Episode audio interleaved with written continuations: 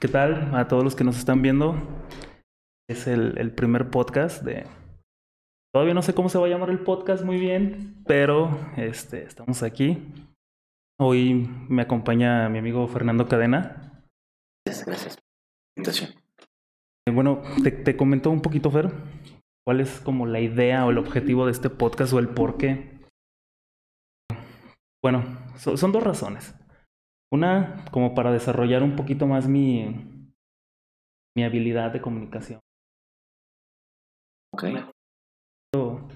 Y entablar un poquito más de, de conversación, conocer. Ahora sí, como una vez me dijeron, el mundo se conoce pues, platicando con gente, con niños, con adultos, con viejos, de, desde todo y así se conoce el mundo, ¿no? Eh, y la otra, no, no la más importante, pero sí, eh, lancé mi marca de café. Sí. Digo que es de, de, Veracruz, me asocié con él. Y pues es, es este, el café, el café de tus ojos se llama. y de hecho es el que estamos bebiendo en este momento. No sé qué, qué te parece. Genial, fíjate que mi mamá es de Córdoba. Ah, y mi hermano está en Huatulco, pero tiene Hidalgo, donde también es una zona cafetalera. ¿En Hidalgo? Se llama Pluma Hidalgo. Eh, para ubicarte más o menos, en Oaxaca hay siete regiones, que es eh, la costa, los valles, eh, el istmo, eh, la cuenca del, del, Papaloapan, y entre lo que sería Oaxaca y Puerto Escondido de Huatulco, ahí hay una, una sierra y ahí está un pueblito, bueno, hay varios pueblitos. Un específico que se llama Pluma Hidalgo, una también. Sí, eres, eres sí, cafetero, café, te gusta, sí, 100% sí, el café. Mira, Fer, una, como para guiarnos un poquito, cuando, cuando la cámara ahí se enfoca, este, más bien cuando hablamos la cámara no se enfoca, entonces okay. a lo mejor así te puedes dar una idea de, de qué tan cerca o lejos estás del micrófono. Si ves que no te enfoca, pues igual te puedes acercar un poquito nomás. Perfecto. Pero la de acá, porque la de allá es nada más como... Ajá, como referencia, exacto. ¿Qué va? Bueno, Fer, no sé, platícanos, ¿quién, quién eres? ¿Quién soy? Bueno, eh... mi nombre es Fernando. Soy egresado de la Policía Federal Preventiva, de la Policía Federal Preventiva anteriormente conocida como Policía de Caminos, y actualmente profesor de Jiu-Jitsu brasileño ya 8 años. 20. Profesor de Jiu-Jitsu brasileño. Empecé en las artes marciales a los 8 años. Con el Kung Fu era lo que estaba de moda en ese entonces, todo. Everybody wants to be a Kung Fu fighter. Eh, posteriormente pasé por por karate do, por taekwondo. Y cuando estaba en el 93, 94, empezó el UFC, empecé a ver el Jiu-Jitsu y no es hasta el 2003 que tengo la oportunidad de, de ya tomar eh, una clase bien en forma con el profesor Royce Gracie, que fue ¿Tuviste clases con Royce Gracie? Sí, sí, sí, tuve ese, esa oportunidad. Fíjate que es muy curioso porque a mí me gustaban las artes marciales y el UFC lo conocí. Accidente. En la zona que yo vivía, que era Paraíso Tabasco, periódico de, de, de, de la región, que era el Tabasco hoy, e hicieron una publicidad donde decían que iban a ver peleas de Street Fighter.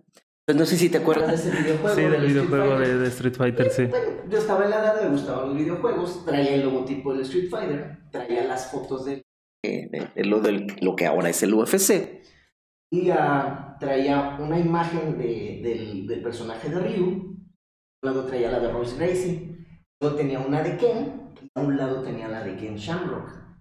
Entonces decía, conoce a los verdaderos personajes de, Street, Fighter. Street Fighter.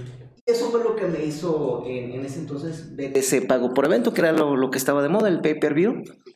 Y este, resultó que nada, nada que ver con lo, con, con, lo que era, ¿no? Pero me llamó muchísimo la atención ese, ese personaje, le ganó a todos, ¿no? Y, y empecé a, a, buscar sobre el tema.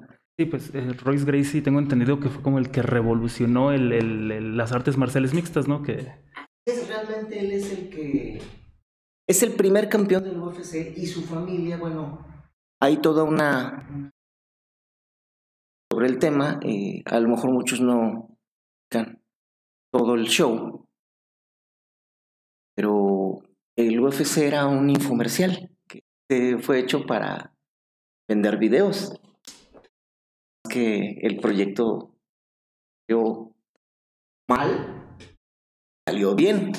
Pero videos de qué estilo, o sea, de, de pelea, así como, o No, videos de entrenamiento de Jiu-Jitsu. sea, el, el UFC era para videos de entrenamiento de Jiu-Jitsu. Pero en qué la UFC en qué momento se forma o porque tengo entendido que el, Royce Gracie lo revolucionó con el Jiu-Jitsu. Ok, ahí para los que... Los que están en el Jiu-Jitsu eh, saben que hay más nombres eh, de lo que la familia Gracie. La familia Gracie es una cantidad enorme de, de personas que entran a Jiu-Jitsu brasileño. Eh, hay algunos nombres muy específicos. Helio Gracie, que lo- la mayoría lo conocemos como el fundador. Eh, Helio Gracie aprende de su hermano Carlos Gracie, quien aprende de eh, Esai Maeda, como el conde Coma, que era alumno de, de Kano. Entonces, eh, Jigoro Kano eh, un, era médico diplomático japonés y él estaba mucho en la onda de volver a hacer resurgir el nacionalismo japonés y empezar a, a volver a meter la filosofía de la Edad Media Samurai, Tokugawa Ieyasu implementó, en la cual había una serie de ética y valores muy, muy marcados. Entonces este señor Jigoro Kano empieza a practicar artes marciales con distintas academias y forma algo que él le llamó el Jiu-Jitsu Kano. El Jiu-Jitsu Kano, él hace un libro, libro se llama Judo, Judo. El camino de la... Entonces eh, pasó algo muy chistoso que ahorita también se está volviendo a suceder. El que no conoce la historia está condenado a repetirla. La gente empezó a decir, yo quiero aprender judo. Pero era Jiu-Jitsu Kano. El nombre de, de judo quedó popularmente. Eh, Lo que hoy conocemos como judo es eso, o sea, de ahí nació el judo. Sí. Entonces, uno de sus alumnos, él hace el Kodokan, hace toda una estructura. Eh, uno de sus alumnos, Saimera, también es eh, diplomático. Él anda prácticamente por todo el mundo por su trabajo y empieza a hacer eventos, cuales otras disciplinas a ver quién tenía el mejor arte marcial. Y entonces, este señor Esai Maeda estuvo. eh, hay, por ejemplo, pósters donde está eh, retando a boxeadores ingleses en Inglaterra, en Francia. En México hizo lucha. Libre, hay, hay pósters del, del, del Conde Coma, eh, de que estuvo aquí en México y también estuvo haciendo lo mismo. Y le, le encargan una comisión de establecer una japonesa en Brasil. Ahí conoce a un, un político que se llama Gastón Gracie. Y Gastón Gracie es el que le ayuda a generar esa colonia y empiezan la relación y como él daba las, las prácticas de, arte marcial, pues deja estar a los hijos. Jigoro Kano no está contento con, con el hecho de que haya ese tipo de peleas interdisciplinarias. Dentro de las cosas que, que dice en su momento, una de ellas era estaba en contra de la competencia, porque esto generaba falsos egos. A sus alumnos les decía que no. Posteriormente hubo muchos cambios y hubo el, el, el judo que conocemos ahora, ¿no? Pero en aquel entonces no competencias. la sigue haciendo, empiezan a tener un... Y pues le ponen un ultimátum, vuelves a hacer otra, otro evento de estos, te corremos de la escuela. Y ahí él le dice, no, eh, yo me salgo. Entonces cuando le decían, ¿tú practicas judo? Él decía, no, yo practico jiu-jitsu. para hacer esa diferencia. Esa diferencia. Y así es como llega el Jiu-Jitsu a... Pero llega dentro de ese concepto de probarnos con los demás para ver quién es el mejor o el peor X, ¿no? Eh, posteriormente, de los años 30, 40, 50, esta misma publicidad la siguen haciendo los, los Gracie con su academia. Ellos ponen una academia en, en, Río de Janeiro. Y la, publicidad era así, damos el que sea que venga para que probarle que nosotros somos los mejores. Y empezó lo que hasta ahora se le conoce como el reto Gracie, ¿no? De llegar y a ver si es cierto. Eh, hay, por ejemplo, donde Helio Gracie reta a Evan, no me acuerdo el nombre del boxeador. Ahorita, ahorita me voy a recordar. Este, reto a, a, un señor que se llamaba eh, Masahiko Kimura, que era el campeón mundial de judo. Uh los años 50. Eh, la, idea era esa, retar, retar, retar, retar, retar. Pasan muchos años, llegamos a los años 70. Tiene eh, siete hijos. De esos siete hijos, uno de ellos quería ser artista. Y se va a California a probar fortuna. Mm, tiene dos películas, de, esta de extra, hay una donde hace del, malvado latino, eh, pero no, no, no, no, no fue el... En el cine no... No, no fue el más grande. Sin embargo, algo muy curioso, en los años ochentas eh, ya, ya, sabían que, que ahí, ¿no? Que, que, él estaba dentro del medio tratando de crecer. Y para subsistir en esos ratos, eh, en el garage de su casa, donde vivía con sus primos, eh, daba clases de jiu-jitsu. Y ese se le conoce como los tiempos del garage.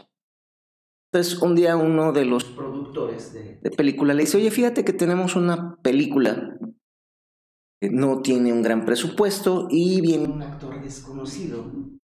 Bueno, desconocido para nosotros, pero que es muy famoso Y vamos a hacer una película con él, de acción. Entonces, ¿no te interesaría ser el, coordinador de peleas, el, el, que haga la coreografía de las peleas? No hay mucho dinero de por medio, pero se puedes dar a conocer. Y lo hace. Entonces, este señor, junto con su hermano, entonces tendría 16, 17 años, Royce, se avienta al ruedo. Y así es como Roy Gracie y Royce Gracie. En la. Todo lo que es la coordinación de peleas, todas las coreografías de una película que conocemos como Arma Mortal. ¿De Arma Mortal? De Arma Mortal con el en ese entonces para la mayoría aquí en Estados este Unidos, en, América, Ajá. En Eso sí, no, no. Ahí es la primera vez que... El ah, ahí, ajá, ahí es donde brilla el jiu-jitsu, o sea, todos ahí, gracias a esa película, dicen, ah, caray, ¿qué arte es eso acá de Marcial? es eso, ¿no? Eh, bueno, eh, para poner más o menos en contexto, tengo 45. Entonces, cuando salió esa película, pues era el estreno y todos estaban, wow, y decían, no, es que en esta película sí fueron peleas reales. Eh, la, la, gente, no, es que sí, porque o sea, sí se están dando todo, ¿no? Y eh, eso fue lo que llamó mucho la atención de esa película. Mortal, que el realismo de sus peleas no tenía nada que ver con todo lo que veníamos viendo desde los años 60 con Bruce. Eran muy distintas. La dinámica. La dinámica de, la, de, entonces, eso hace llamar la atención. Eh, le hacen una entrevista por parte de la revista Playboy a Roger Gracie. Empieza a hacer conocido. Mm. Y entonces, eh, dentro de los productores, le dicen, bueno, ¿por qué no haces un infomercial? En los años 90 estuvo plagado de infomerciales. Todo el mundo hacía su infomercial y vendía desde los cuchillos Jinsu, los DD7, lo, que, todo lo que vimos a altas horas de la madrugada. Y por se ve directo ahí los... Exactamente. de ese tipo. show. Entonces le decían, eh, haces unos videos de tu arte marcial y los vendes. O sea, ellos en teoría fueron los primeros youtubers antes de que existiera YouTube. Exactamente, e, e, esa era la, la, idea. Entonces, la dinámica de los infomerciales de aquel entonces era Oprah, en el cual está un host, el público y hacen las demostraciones y muestran cómo. Entonces, eh, es, son dos de, de Hollywood que lo empiezan a, a, incitar a que lo haga, obviamente también por negocio. Es que de aquí podemos sacar un negocio, ¿no? Entonces se asocia con ellos, hace una empresa que se llama, no recuerdo, y se empieza a estructurar todo ese, todo ese infomercial en el cual se iban a vender, eh, eran, si mal no recuerdo, 12 videos en tres paquetes de cuatro. Era eh, Jiu-Jitsu básico, intermedio y abajo. Entonces, ahora, ok, ¿y, cuál va a ser la dinámica del, del, del infomercial? Entonces vieron muchas cuestiones, no se convencieron por la de tipo Oprah, dónde están y dijeron, mejor vamos a hacer un torneo. Hacemos un torneo de otros artes marciales. Ganamos el torneo. Y cuando le digan al campeón, ¿y cómo fue que ganaste? Ah, porque yo practico con estos videos. Compra sus videos ya. Esa era la idea para entrar al mercado. Siendo algo ya bien distinto. Sí, porque ellos pagaron 90 minutos de televisión tiempo aire. Pero las reglas eh, para Vamos en eso entonces, decían, eh, no hay reglas. Las únicas reglas son eh, no permitir el gancho en la, en la boca, no piquete de ojos y no mordidas. No. Había otra más golpes bajos. De, hecho, los golpes en bajos sí estaban permitidos. Ahí, en los primeros UFC, Ajá. hay unos es, hay golpes en los. ¿Eso es lo que se conocía como Pride? Eh, no, todavía estamos en el, en el UFC. Ok. Entonces, eh, el otro también es una historia genial, pero bueno. Empieza todo este show, lo presentan de hecho, una de las personas que estuvo involucrada al inicio es uno de los grandes íconos de las artes marciales, que es Chuck Norris. Entonces invitaron a Chuck Norris a que fuera el, uno de los comentaristas. Entonces iba a estar Chuck Norris, iba a estar eh, alguien que se llama Bill Wallace, que era de kickboxing. Ellos dos iban a estar comentaristas, lo cual iba a ser genial, porque en ese entonces Chuck Norris pues, ya era... La estrella de cine, ¿no? sí. sí ese era el, el, el, contexto, ¿no? Cuando le platican a Chuck Norris todo este show y cómo era la dinámica de las peleas, dijo, es que esto está mal, esto, esto no puede ser legal. Porque está muy, muy intenso. Ajá. Eh, tan es así que las se hicieron en Denver, Colorado, porque es el único lugar donde les dieron el permiso. Ok. Ajá. Porque este tipo, este tipo de, dinámica, pues prácticamente lo conocían como brawling. Pelea callejera, hábilmente, sí. Entonces, eh, y Chuck Norris decía, no, es que nos van a meter a la cárcel. Esto es... Son peleas clandestinas, son ilegales. No lo van a aceptar. Y el, el día que se hizo el evento, y entonces, problema. No, porque le decían, nos van a meter a la cárcel, esto no va a ser... No, no tuvo fe en, en, el nuevo deporte. no, es imposible que lo, que lo permitan. Uno de los conceptos. La primera idea era hacer el ring.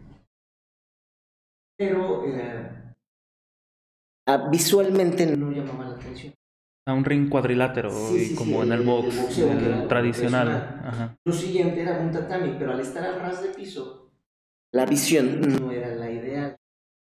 Entonces aquí tenemos un detalle, y es una de las primeras cosas que empieza a suceder y que cambia toda la dinámica de, de combate en la historia de la humanidad. Ahora aquí había gente que se dedicaba a la producción audiovisual de películas y programas ellos estaban más preocupados por cómo se iba a ver que cómo iban a pelear. Como no se preocuparon tanto como por la salud de los peleadores. por... ¿Cómo se va a ver esto? Porque yo voy a vender videos. Entonces, esto va a ser una vez y ya. Entonces se establece eh, primero en el ring, luego hicieron eh, la siguiente de pit, una fosa. Realmente una fosa y, como los gladiadores. Sí, un tipo coliseo, ajá. No les gusta por cuestiones de logística y demás. Se hicieron a la idea de hacer la cerca.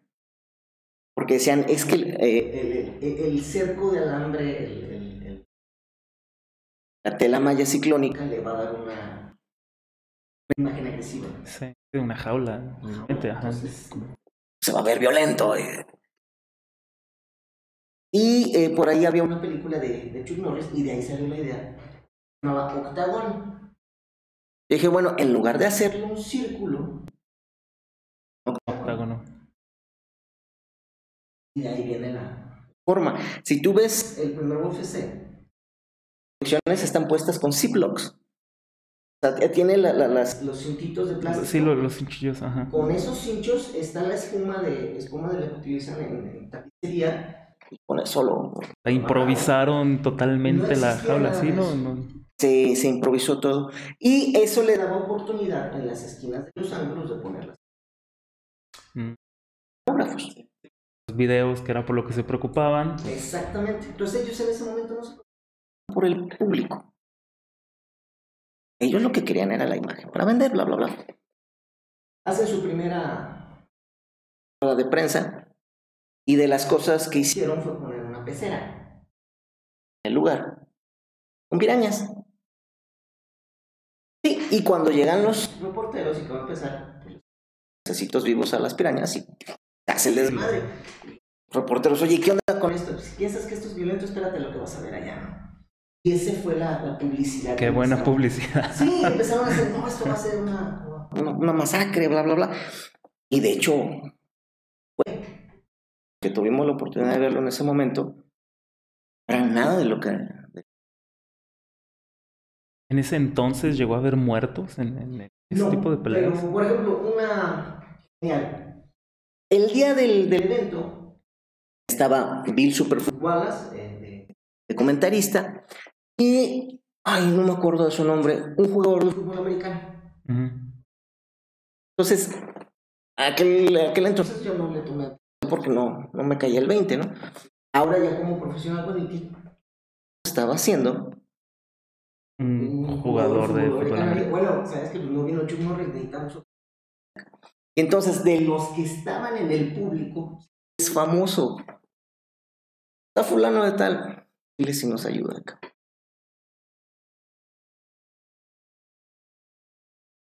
Todo el fútbol americano como comentarista. Entonces, eh, la primera pelea es, mal no recuerdo, Taylor, que era de sumo, contra Gerard Gordo, que era de Sabate, si mal no recuerdo. He visto la pelea. Esa fue la primera pelea. Entonces, cuando empieza la pelea y empiezan a comentar, el comentarista dice, y de tumbar un diente al, peleador. Y el otro le dice, ¿y tú cómo sabes? Dice, porque aquí me cayó. Y sí, el, le, le botó y... y le cae en la mesa, donde los comentarios. Entonces, de ese nivel es la cuestión de la UFC. Hay un señor, el, el, el referee Big John McCarthy, él es policía, fue el primer eh, referee que hubo, y él hizo un excelente trabajo para darse cuenta en qué momento se debía de, de parar la, la Entonces eso ayudó mucho a que no hubiera... a mayores. Pero sí hubo gente que tuvo daños considerables con las golpizas que se dieron. Y eh, no había tiempo límite. O sea, en ese entonces no se manejaba ni tiempo límite ni rounds.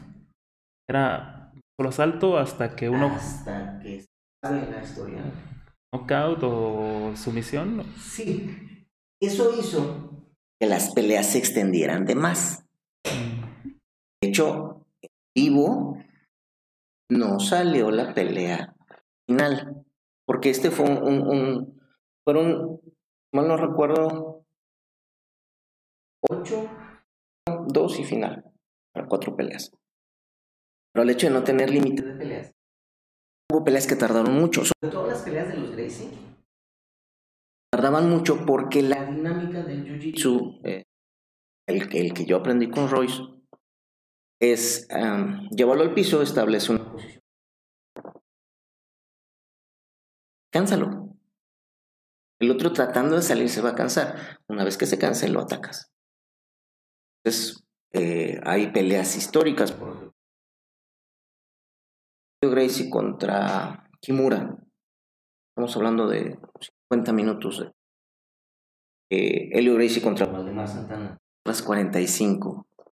Eh, Royce Gracie contra Sakuraba 90 minutos de pelea.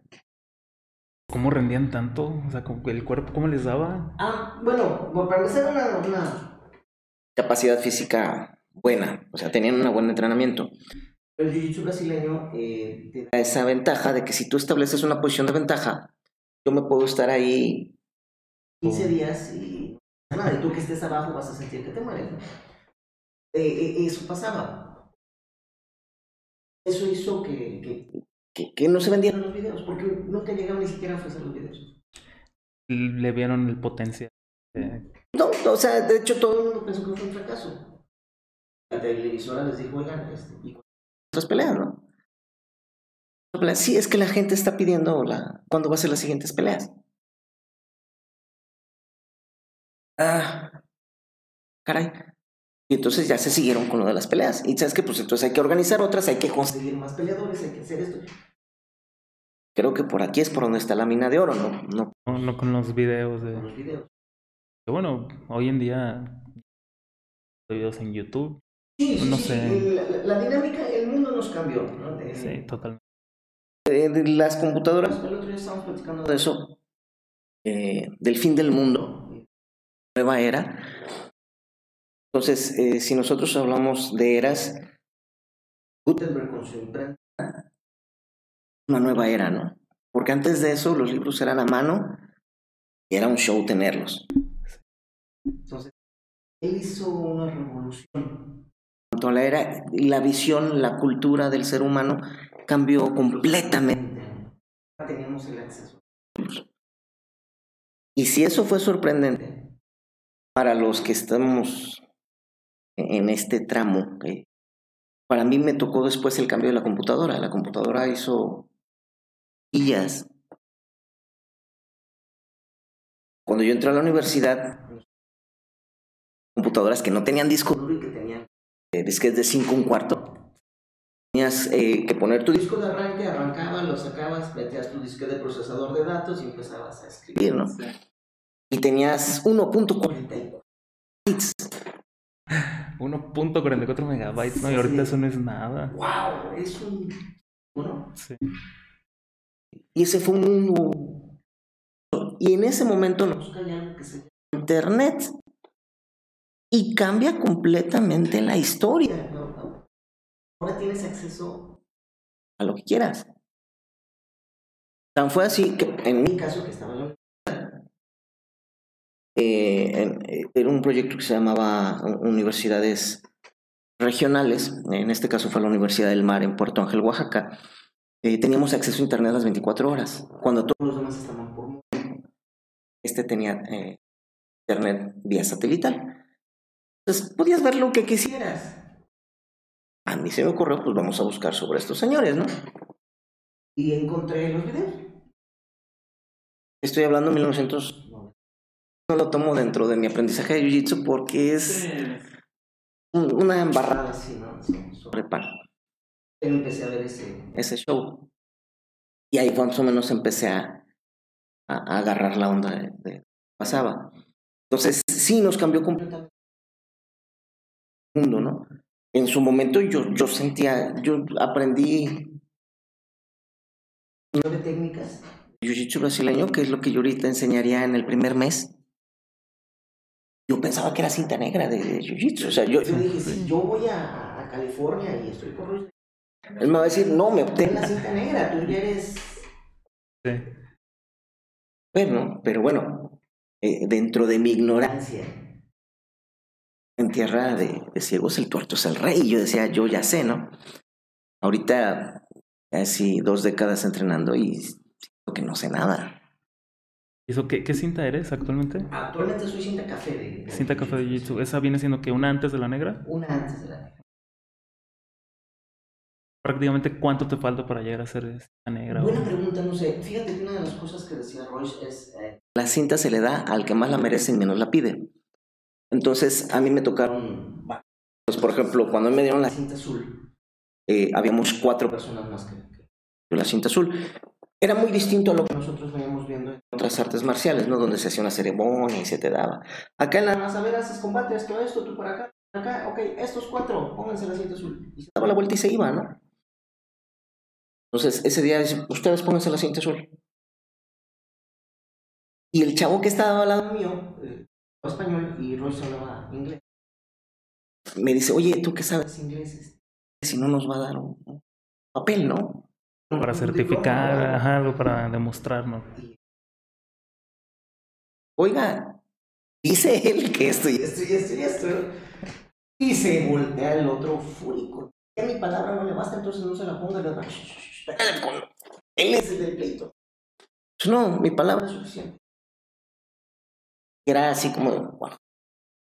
En, otra, en otro seminario, se acerca y, literalmente le pregunta, oiga, ¿cuándo me va a dar mi cinta azul? ¿no? Le dice, se le iba a dar este año, pero no, por estar diciendo y preguntando, viene y a ver si. No era algo que tú estuvieras preguntando. Tuve la oportunidad de estar en Río de, de... Me fui con cinta azul, tres grados.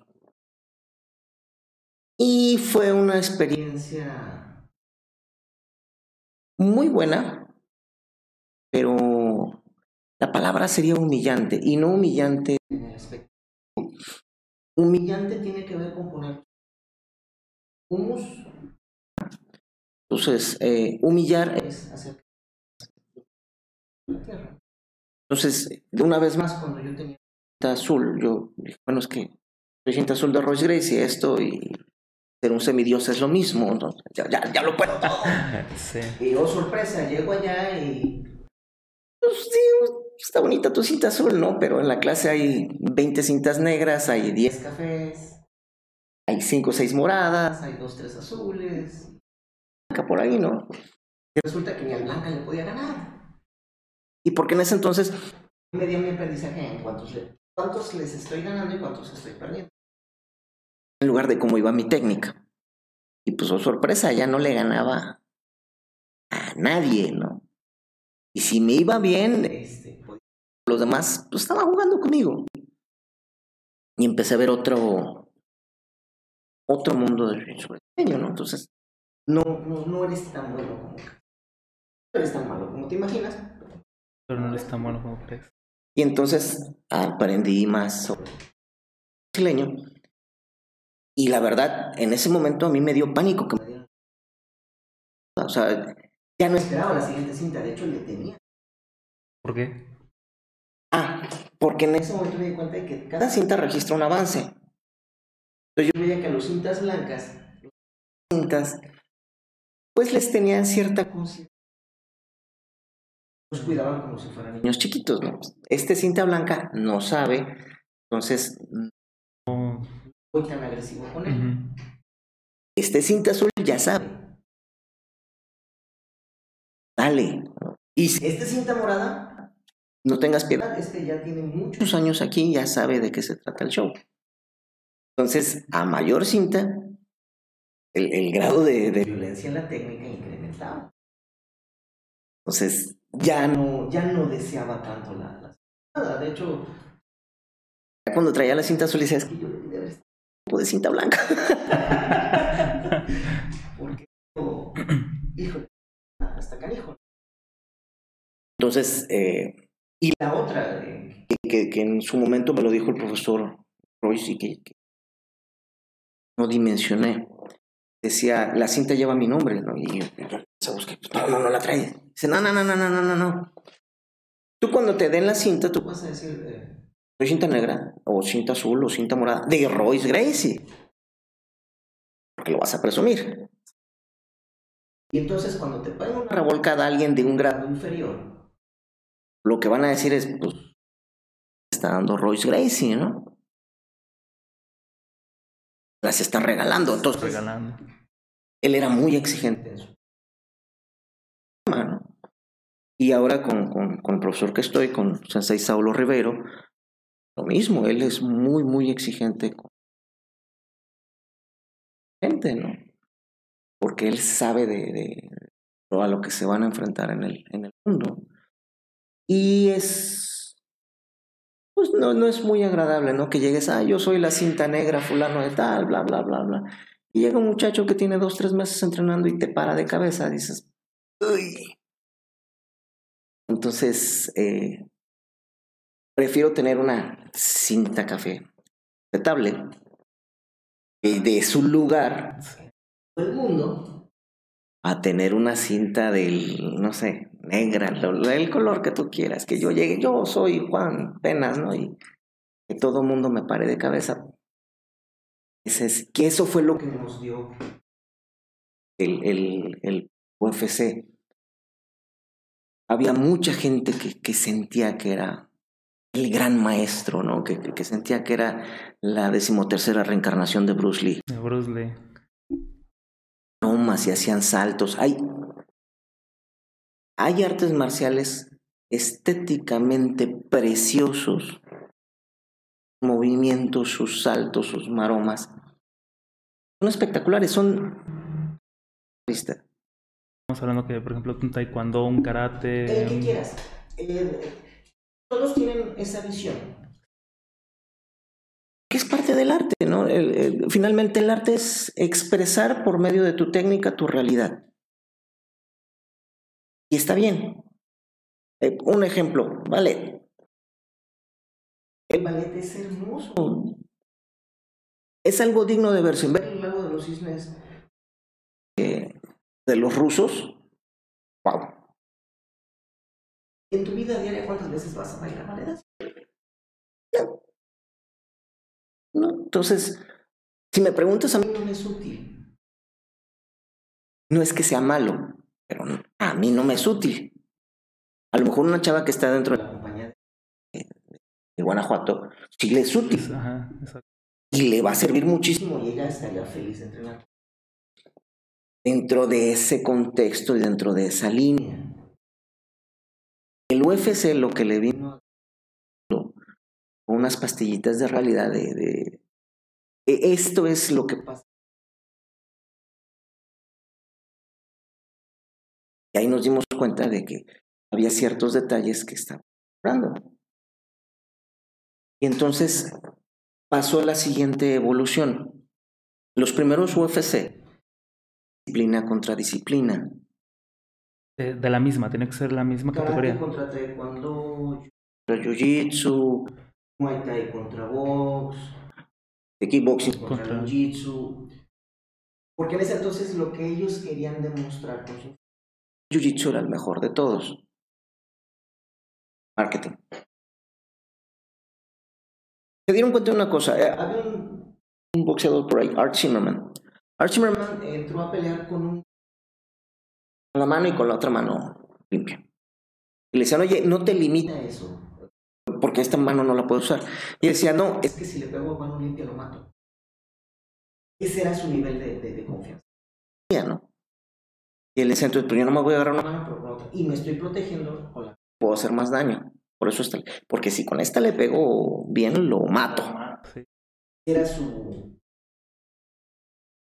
comentario inicial, ¿no? Pero eso era como exceso de confianza de él o era algo real. De hecho, él lo creía. Es que aquí tenemos ahora otro, otro detalle. Hablando un poquito de, de conceptos. Una cosa es lo que es y otra es lo que tú crees. Entonces, ah, a mí me enseñaron que dos más dos, cuatro. Y eso dice la ciencia, ¿no? Pero las casillas electorales me han demostrado que a veces 2 más 2 son 144 mil.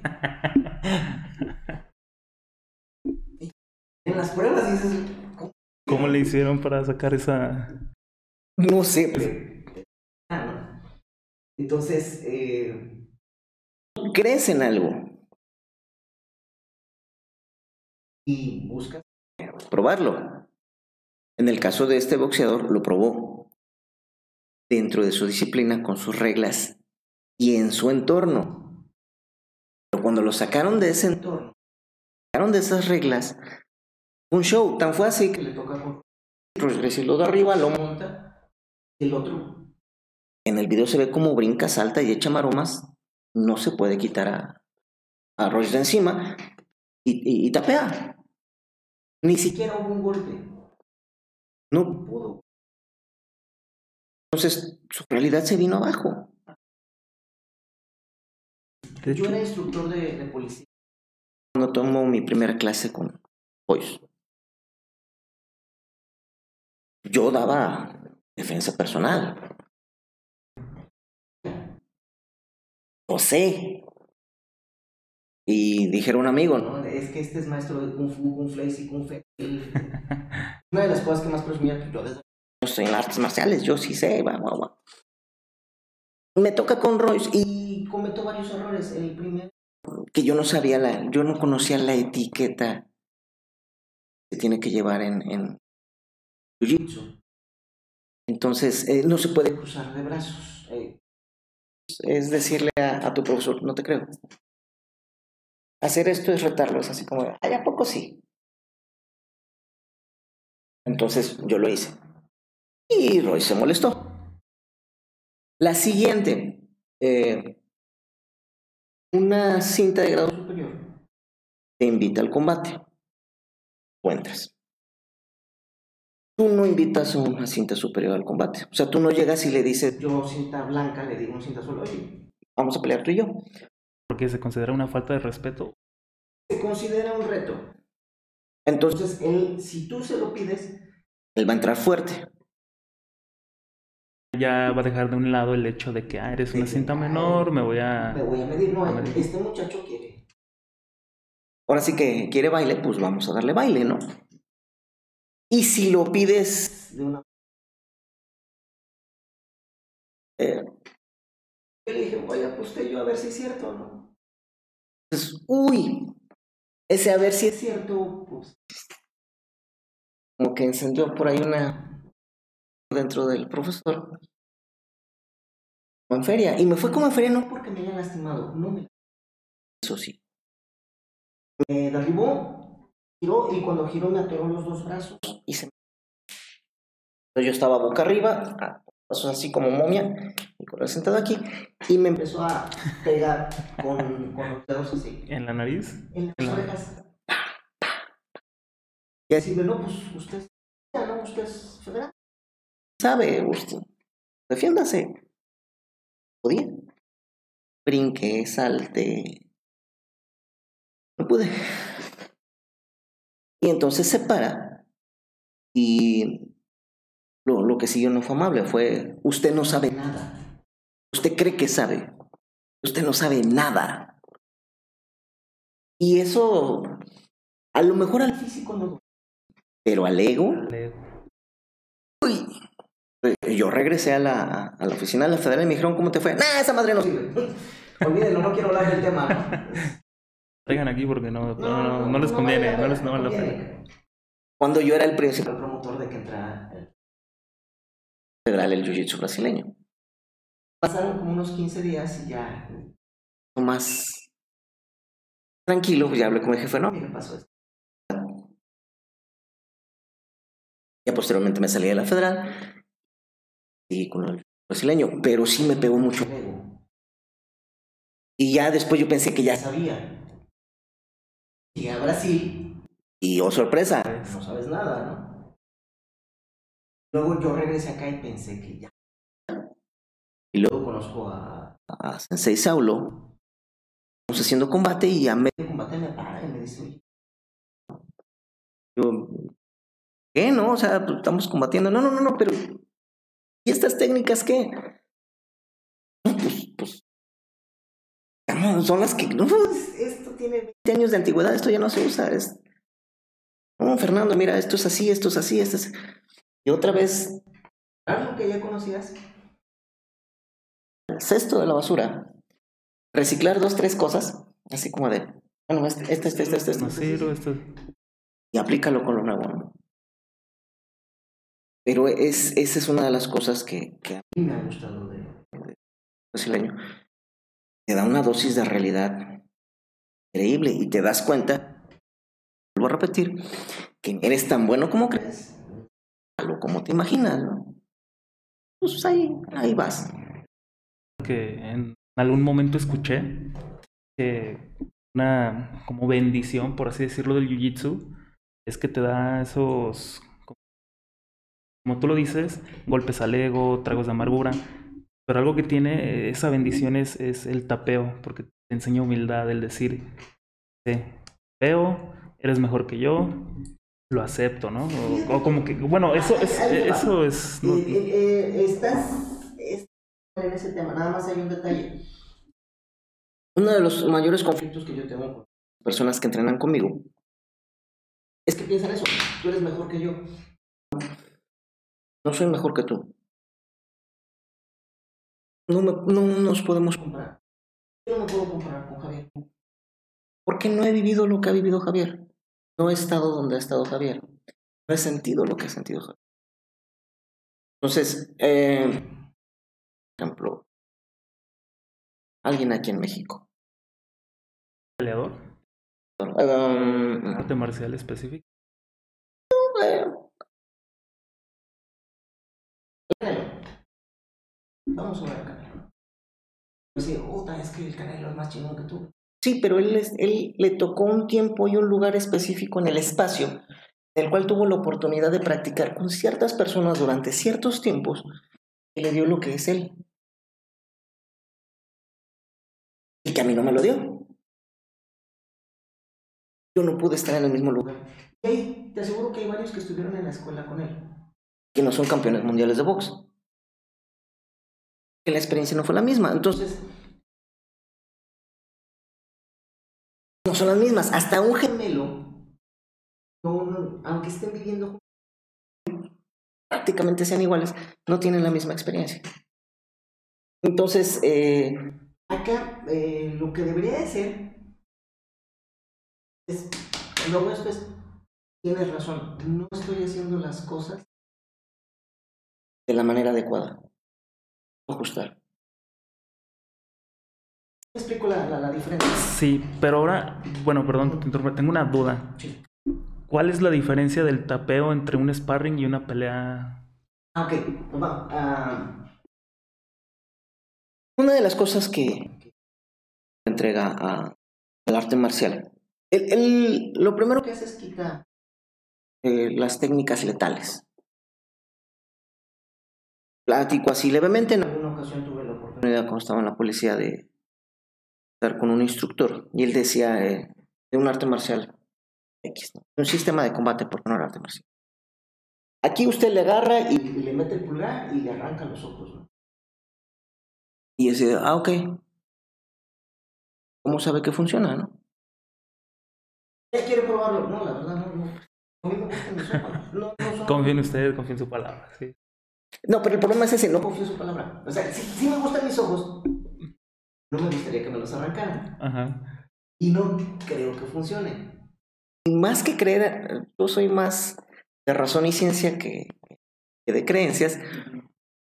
Muéstrame que funciona, ¿no? Pero conmigo, digo. Sí, sí, sí. Por si tienes razón, claro mis ojos. Entonces, ¿cómo lo puedes entrenar? ¿Cómo puedes practicar eso? ¿Por qué no? Dando los ojos a todos. Y la verdad yo no, no quiero confiar en su palabra. Porque una de las cosas que me enseñaron como policía fue confiado. Ahorita vivimos una generación en la que, uy, los derechos humanos, pero mi generación, por darte un ejemplo, un día eh, estaba yo dentro de la academia de policía, llega otro cadete. Me dice, ¿cadena? Sí. Ah, ah, el capitán. ¿Decir nombres? Está en el aula magna. Está esperando que le corras. Salgo corriendo, ¿no? Llego y sí estaba el capitán en la puerta. Capitán que me mandó llamar. ¿Quién te dijo? Un cadete así, así. Ah, sí, pásale. Entonces cuando entro, están adentro otros cinco oficiales y se mete este, cierra la puerta y agarran una tabla. Acomódese, mi rey. Oiga, pero... Dan unos tablazos. ¿Pero por qué? ¿Quién lo mandó para acá? No, pues un cadete. Ah, ok. O sea que usted le hace caso a alguien de su mismo grado. No tiene que hacerle caso a su superior. Sí que no. Ok. Le dieron por escrito la orden. No, pues no. Y no todas las órdenes tienen que ser por escrito de acuerdo a derecho, esto y esto y esto. Pues sí, bueno, pues acomódese. Y me surtieron bien y bonito. No puede confiar nada más en lo que le diga la gente. ¿Qué tal si esto era una emboscada? Que de hecho. pues sí. Ahorita fueron tablazos, la siguiente puede ser una bala.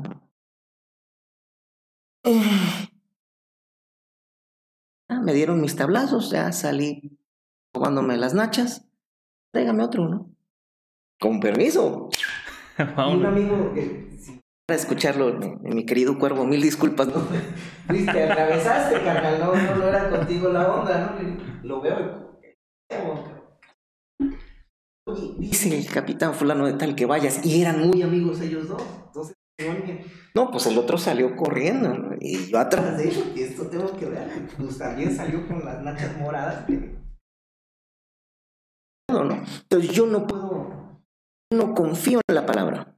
Yo quiero algo que me dé una base y un sustento. Entonces, lo mismo hicimos con muchos cursos que llegaron a la policía. Somos muy críticos, los de esa generación, porque esto me va la vida. Entonces, yo no quiero espejitos, yo quiero ver algo útil, práctico, me vaya yo a matar en el intento. Y eh, Igor cuando dijo eso, no sabes qué, eh, esto no sirve, esto no sirve, esto no sirve. No sirve porque no lo puedo practicar, no, no, no funciona no lo puedo estar practicando. Entonces, yo no le puedo arrancar la garganta de una mordida, yo no le puedo picar los ojos, eh, yo no le puedo arrancar los testículos de un jalón. Entonces, estas técnicas, fuera, ¿no? Nos quedamos con técnicas que se puedan usar. Y la siguiente es, eh, los japoneses le llaman mate, es parar. Entonces, él es el que establece ese concepto. Y este concepto nos de ir lo más cercano sin lesionarnos. Que ese concepto se me hace fabuloso. Poder ir lo más posible sin llegar a lesionarme. Y si yo, yo, yo, yo, yo, que estoy en riesgo, yo le digo al otro que pare. Entonces, eso te da esa eh, oportunidad de ir midiendo tus límites. Entonces puedes ver qué tanto avanzas. ¿Qué no hace? Que simula el combate. Llegan a ser muy violentos, pero es simulado. Entonces, eh, por ejemplo, no sé, conmigo llegan muchos. Oye, ¿qué protecciones necesito? Ninguna. No, no, pero este, guantes, caretas, no. Es que en boxeo se ponen caretas, sí. En taekwondo se ponen caretas. Karate sí. ¿Y ustedes no? ¿Nosotros no? ¿Ale? No, no es necesario ponerse nada en las orejas por aquello de... No, pues mira, ahí están las, las, orejas, ¿no? Dentro del medio, pues no son mal vistas. Más fuera del medio, pues corres el riesgo de, ay, pobrecito, mira, así naciste, ¿no? no, no saben de qué se trata. Pero vaya, tratamos de hacerlo lo más apagado a la realidad. O doy, por ejemplo, clases a policías en el piso, ¿no? Oiga, y el tatami, pues no, que vayas a dar la patrulla con el tatami, a ver, espérate, lo pongo Lo pongo. Pues no, no va a funcionar así, ¿no? Entonces, aplícate a tu medio. Ese es, es el detalle que nos da. Pasan los años y eh, que les permitieran hacer estas peleas del UFC en Estados Unidos. Hicieron un UFC Japón, hicieron un UFC Brasil, de otros lados, porque la Comisión Atlética de Estados Unidos, sobre todo la de Nevada, que es la que manda, no estaba de acuerdo en estos conceptos. Por ahí sale un tipo, Dan Henderson, que es el primero que dice yo hago artes marciales mixtas. Ok, él, él es el que... de hecho, él dice, Hay mix martial arts. Yo, marciales. Mm. No es el primero que sale con esta idea. El, el, concepto de mezclar artes marciales, si tú ves la película de, de, Bruce Lee, eh, de Operación Dragón, él, él, sale haciendo pelea de piso. Sí, de hecho me parece que una escena hace como un armbar, ¿no? Sí, sí, sí, sí. Y, trae guantes, de hecho él trae guantes de Kempo. Sí. Eh, trae un, un, un, un baño y, y, tenis. Pero ya no trae el uniforme y está en el que lo lleva al piso y finaliza en el piso, ¿no? Eso estamos hablando de los años 60 el concepto no es, no es nuevo, siempre han visto que hay que evolucionar y hay que irse adaptando a lo que va pasando. Él es el primero que dice, hay mixed martial arts dentro de, del UFC, ¿no? Él venía, si mal no recuerdo, de lucha y empieza a hacer algunas cosas de jiu-jitsu. Eh, una serie, una colección de videos que se llamaba Jiu-Jitsu Killer. Entonces, si quieres aprender cómo defenderte de, un jiu-jitsu, Ahí va Fernando Cadena, pues necesito ver, ¿no? De, qué se trata este show. Y enseñaba eh, la americana y su contra, la kimura y su contra, para y su contra. Pues estaba enseñando jiu-jitsu, ¿no? ¿Todas tienen una contra? Sí. El, el problema es el tiempo. Eh, el timing. Dentro de las... Pues se decía que uno tenía que conocer siete artes para ser libre en las primeras universidades empieza a hablar de, de, las artes liberales y en el trivium y el quatrivium y después eso se vuelve algo muy esotérico y bla, bla, bla. Pero vamos a simplificarlo. Lo primero es aprender lógica, gramática y retórica. Lógica es hablar de las ideas.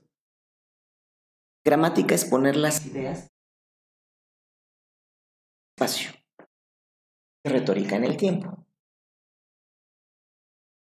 Y entonces te conoces a ti mismo porque empiezas a ideas. Uno de los graves problemas de los autores, muchas ideas en mi cabeza.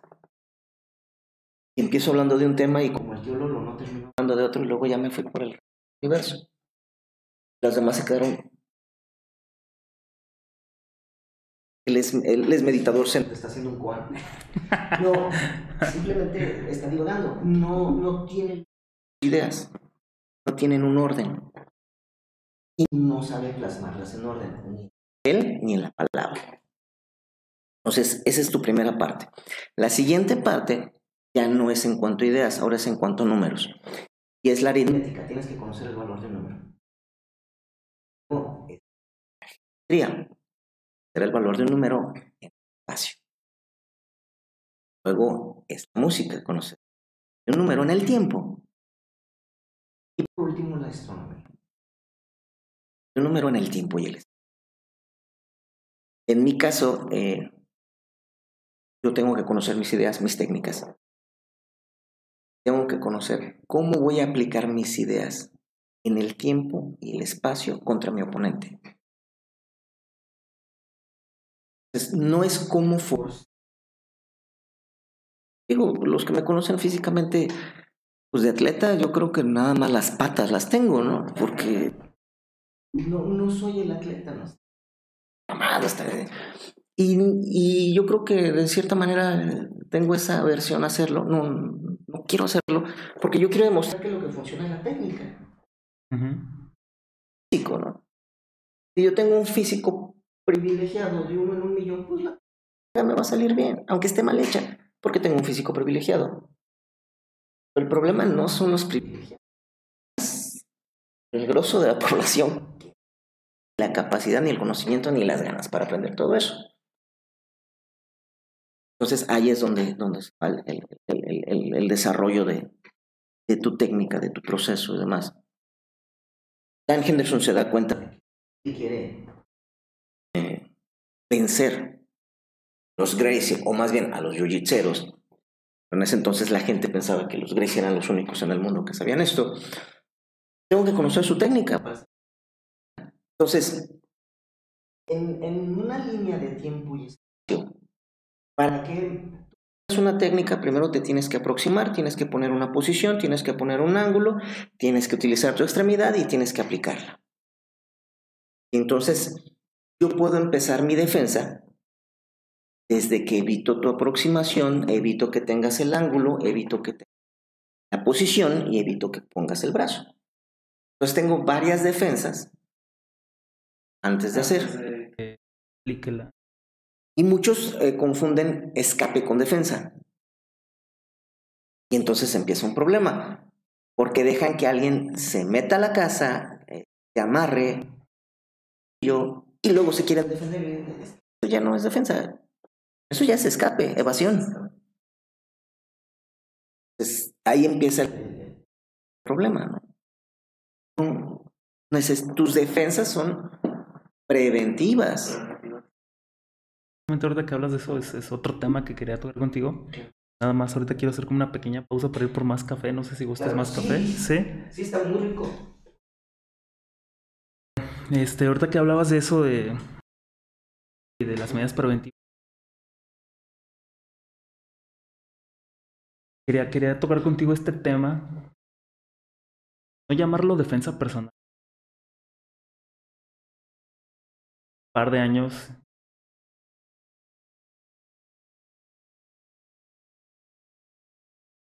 curso me parece. Me alegro que te haya gustado. No tanto por las técnicas, de hecho, cuando platicaba, amigo de, de, bueno, no, no defensa, más manejo de arma blanca, ¿no? Muchos se van con la idea. Sirve lo clásico. O esto. Yo siempre, yo, yo se lo recomendé. Sí más que nada teórica que yo creo que todos debemos de conocer. Nadie conoce y es el alma de, de, de la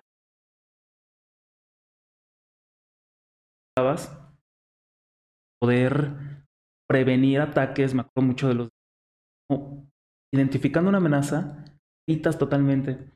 Incluso ayer estaba recordando el, el libro que para recordar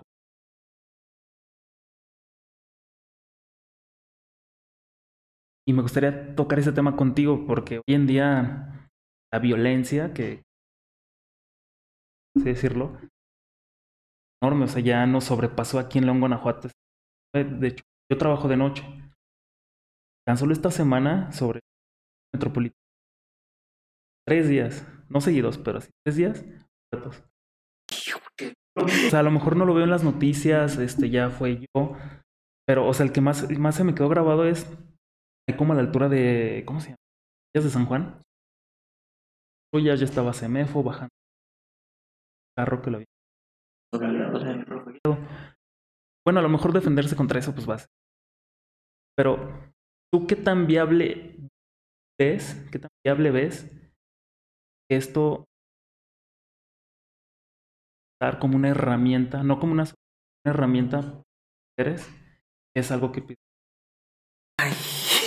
Me gustaría escuchar tu opinión de eso. Hace, pues más o menos en la época que fuiste al curso, tiene dos, tres años. Por ahí de enero eh, agredieron, intentaron agredir sexualmente a una muchachita acá sobre Delta. Y el tipo cuando la, niña se empezó a resistir, eh, cortó el cuello, fue al hospital, ¡fum! estuvo muy intenso.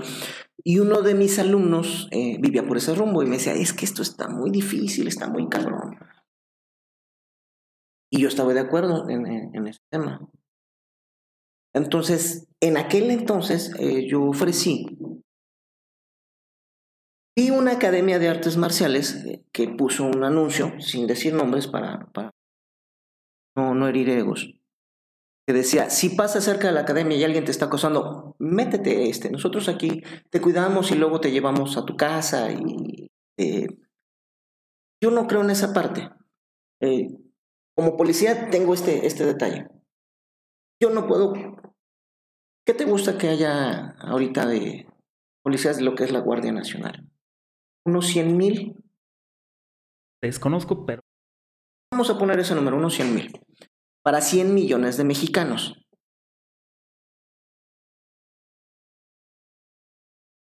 Entonces, pues no te pueden estar viendo las 24 horas para ver que no te pase nada. Si acaso lo vas a ver una vez al día, está bien. Y lo vas a ver así, pasada, ¿no? Entonces, eh, a mí la policía no me va a cuidar. Y no tiene interés en cuidarme. Y ahorita eh, muchas de las carreras son más por conveniencia que por vocación.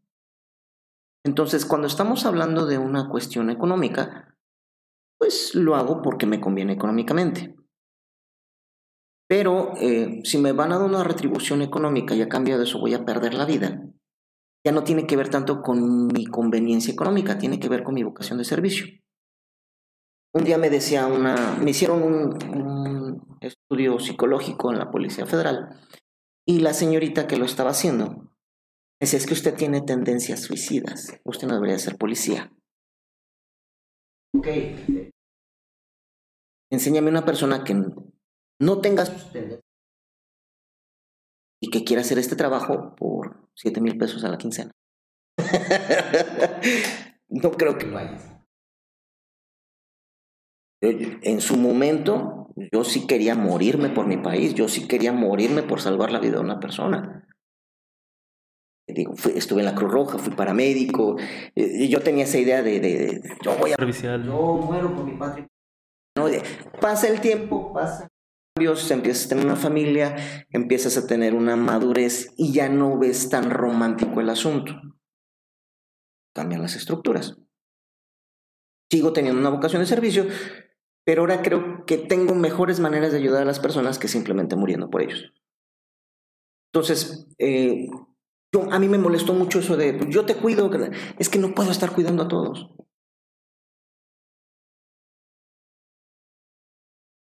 Omnipresente. Por ahí hay un, libro de, de, Richard Bach donde habla de un Mesías, ¿no? Llega un nuevo Mesías a la tierra y todo el mundo lo va a ver y pues, hazme este milagro y quiero la lotería y quiero esto. Y llega un momento en que el Mesías le dice, no, espérense, miren, en lugar de que me estén pidiendo las cosas, ¿qué les parece si doy un curso y les enseño a hacer milagros? Y así hacen lo que ustedes quieran, o sea, no, no, no, no. Tú resuélveme el pedo. Tú eres el Mesías. Tú sálvame, ¿no? Y, vivimos en una sociedad donde estamos esperando al Mesías que nos saque del pedo, ¿no? Es que este nuevo gobernador, este nuevo presidente, este nuevo caudillo nos va a quitar los pedos, ¿no? Vamos a, ya no vamos a tener hambre, ya no vamos a tener frío, ya vamos a tener, porque él nos va a solucionar la bronca. La policía tiene que cuidarme, la sociedad tiene que cuidarme, el mundo tiene que cuidarme. hubo un ejercicio que tuve que hacer en, un curso de, pedagogía y risoterapia y nos pusieron un, un, guardarropa completo. Y me dice el instructor, que era un colombiano, Marito Pino, ¿qué ropa jamás te pondrías, no? Y estaba una como vestido hippie. Para empezar, yo jamás me vestiría de vieja. Una. Y dos, menos de hippie. Y luego estaba una diadema de, tela del, monstruo come galletas y unos pinches tenis horribles. Yo siempre traigo botas militares, ¿no? pinches tenis feos, cabrón. Esa ropa jamás me la pondría. Ok, tu siguiente ejercicio es te vas a poner esa ropa y nos vamos a ir Plaza Mayor. Vas a estar una hora entrando a las tiendas, viendo cosas, tomándote un café. mames, ¿cómo crees que me voy a ir yo a una plaza vestido de vieja, ¿Con qué final? El, el problema de este, dentro de la curva de aprendizaje, existen ciertas broncas en cuanto a mis frustraciones, en cuanto a mis capacidades y en cuanto a la autoridad del instructor que está enfrente. Entonces muchas veces yo, por vergüenza, no uso ciertas herramientas. Mi alumno ¿no? Entonces, el, instructor nos decía, eh, el ridículo no existe. El ridículo es algo que tú te generas en tu cabeza pensando, es que van a decir esto de mí, es que van a decir lo otro. Les voy a probar que a la gente no le importa. Y nos fuimos. Y una cosa así, no, no te puedes portar como payaso, tienes que portarte como una persona común y corriente. Si alguien te pregunta por qué estás vestido así, la respuesta tiene que ser ¿y por qué no? No puedes explicarle que es un curso, no puedes explicarle que es una prueba. Vamos. Te lo juro, los primeros 15 minutos yo estaba a la defensiva. Yo ya estaba listo para soltarle el primer madrazo al primer cabrón que se burlara. Empezamos a caminar y me di cuenta que la gente me miraba cuando yo me estresaba.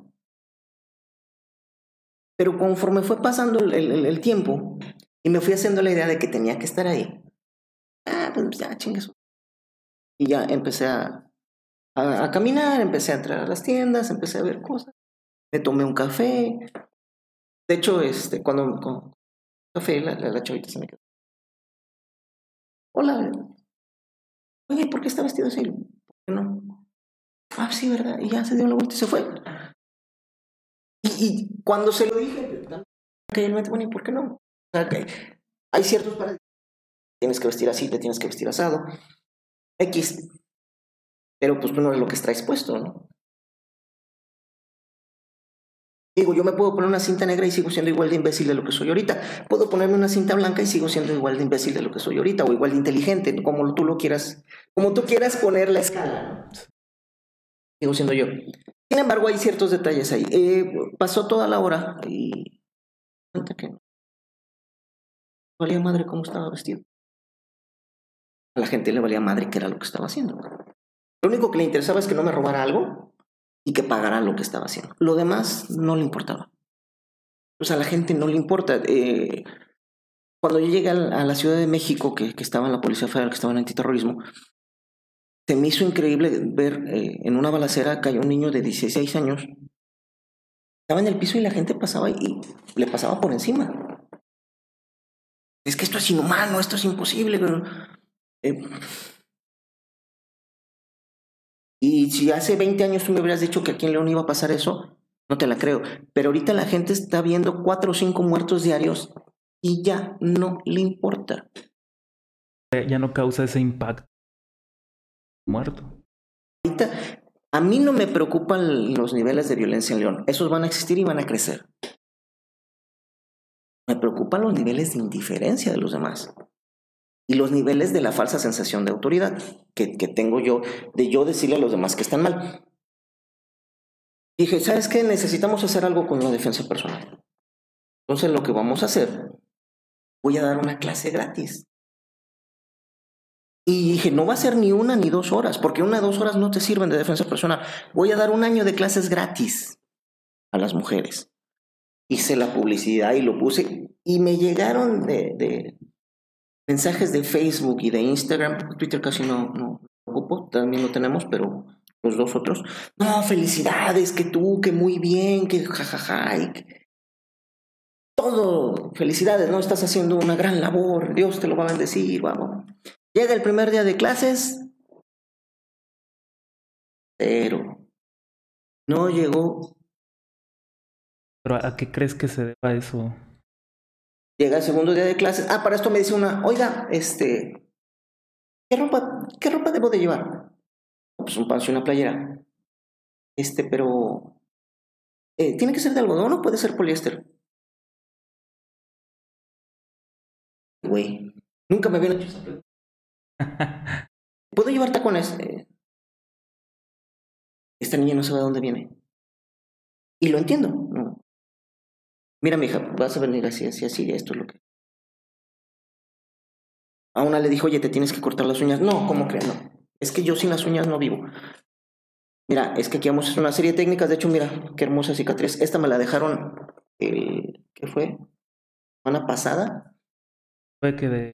Una chava que llegó a clase de, de Jiu-Jitsu y estábamos enseñando los agarres. Traía las uñas largas y, hola, don Cuco. Y me hizo ahí mi, mi, entonces, no puedes traer uñas. No, es que yo siempre uso las uñas.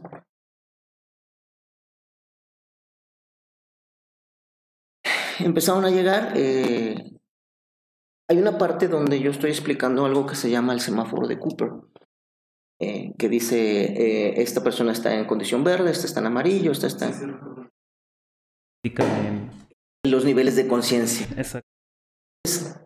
Cuando llego a la señal amarilla les digo, tú tienes que hacerte la idea, no temer, saber que hay una persona que se ha preparado física y mentalmente y emocionalmente para lesionarte. Que posiblemente tenga alguna herramienta, por no decir un arma, pero una herramienta, porque si la vida nos ha enseñado algo es que desde la bomba de hidrógeno hasta una quijada de burro sirven para matar gente. Entonces, que ya tiene cualquier herramienta que la va a usar en tu contra. Y que esa persona puede estar en este momento y en este lugar aquí. Entonces, cuando tú ya te haces a la idea de que eso es una realidad, lo único que te queda es saber quién es. Y entonces estás alerta para ver quién es el que te va a agredir. Y eso te da, te cambia los paradigmas de cómo tienes que vivir para aprender a defenderte. Y ese día esa muchacha se empezó a reír. Yo pensé que estaban bromeando entre ellas. Me dice, no, es que eso no es cierto. No, es cierto. A mí nadie me odia. A ver, mija, espérame. Eh, es que esto no tiene que ver con cuestiones personales. La persona que te agrede es posible que ni siquiera te conozca. Que en tu vida te haya visto. Estaba por ahí el, el asesino de Naucalpan. Era un tipo en los tianguis ponía ropa de paca. Sí. Y él, este, cuando llegaban las chavas, oiga, ¿no tiene de esto? Sí, la tengo aquí dentro de la casa, ¿no? Y las pasaba y las mataba. Las descuartizaba y lo metía en el refrigerador y de eso le daba a comer a sus perros. Y no tenía nada contra la chava. O sea, la única condición era que si esa la tenía en otra talla o en otro color. Y entonces las pasaba.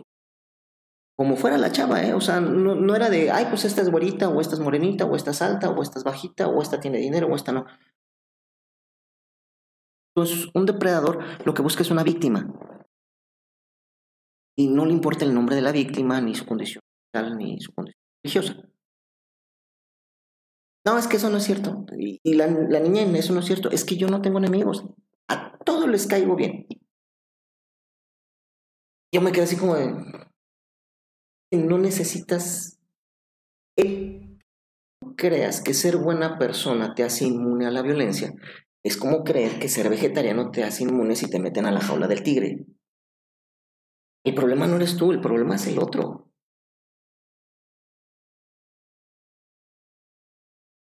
Ahí, tenemos un, gran conflicto, ¿no? Y la chava, no, no, no, se para y se va. Su curso no sirve. Y así, literal, su curso no sirve, se para y se va. ¿Cómo? ¿Qué puedo hacer en ese tema? Yo nada, o sea, no puedo llegar y agarrarle las greñas y regresarla. Sí, obligarla que aprenda algo, pues ni. Ella vive en, en, ese mundo de negación, en ese mundo de, caramelo. Qué bueno, la verdad, qué bueno que viva ahí y, y, que sea feliz. Si ella es feliz en ese mundo, pues ahí que se quede. Pero hay otro mundo, hay varias, hay realidades alternas cuando hablan de los multiversos, de los multiversos de DC y eso, ¿no? Y de, y de Marvel. Sí, o sea, la, realidad que vivo yo, que vivo al norte de la ciudad, no es la misma realidad del que vive en Jardines de Cheveste. Por ejemplo, que tiro por viajes tan... O los que viven en la laborcita, o... híjole, le, están llevando el barranca de, de Venaderos, que tiro por viaje, ¿no? Es una realidad muy, muy, muy, muy distinta. Entonces, eh, yo les empecé a, decir, mira, esto es lo que puede pasar. Y estas son las cosas. ¿Qué pasó? De, ese año llegaron aproximadamente 14. De esas 14 chicas, eh, ninguna pasó de dos semanas.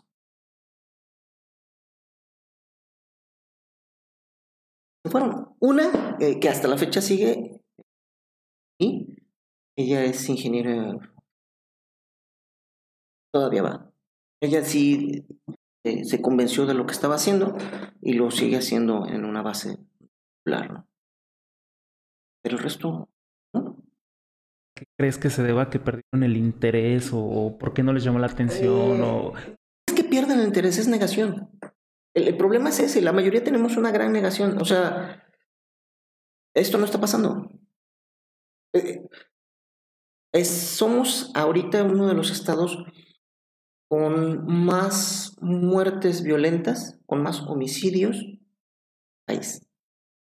Nos espantábamos y nos arrancábamos las vestiduras cuando las muertes de Juárez.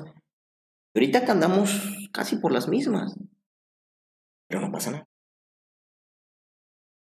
Eh, somos el estado con más policías muertos. Pero no pasa nada. Estamos completamente rebasados. O sea,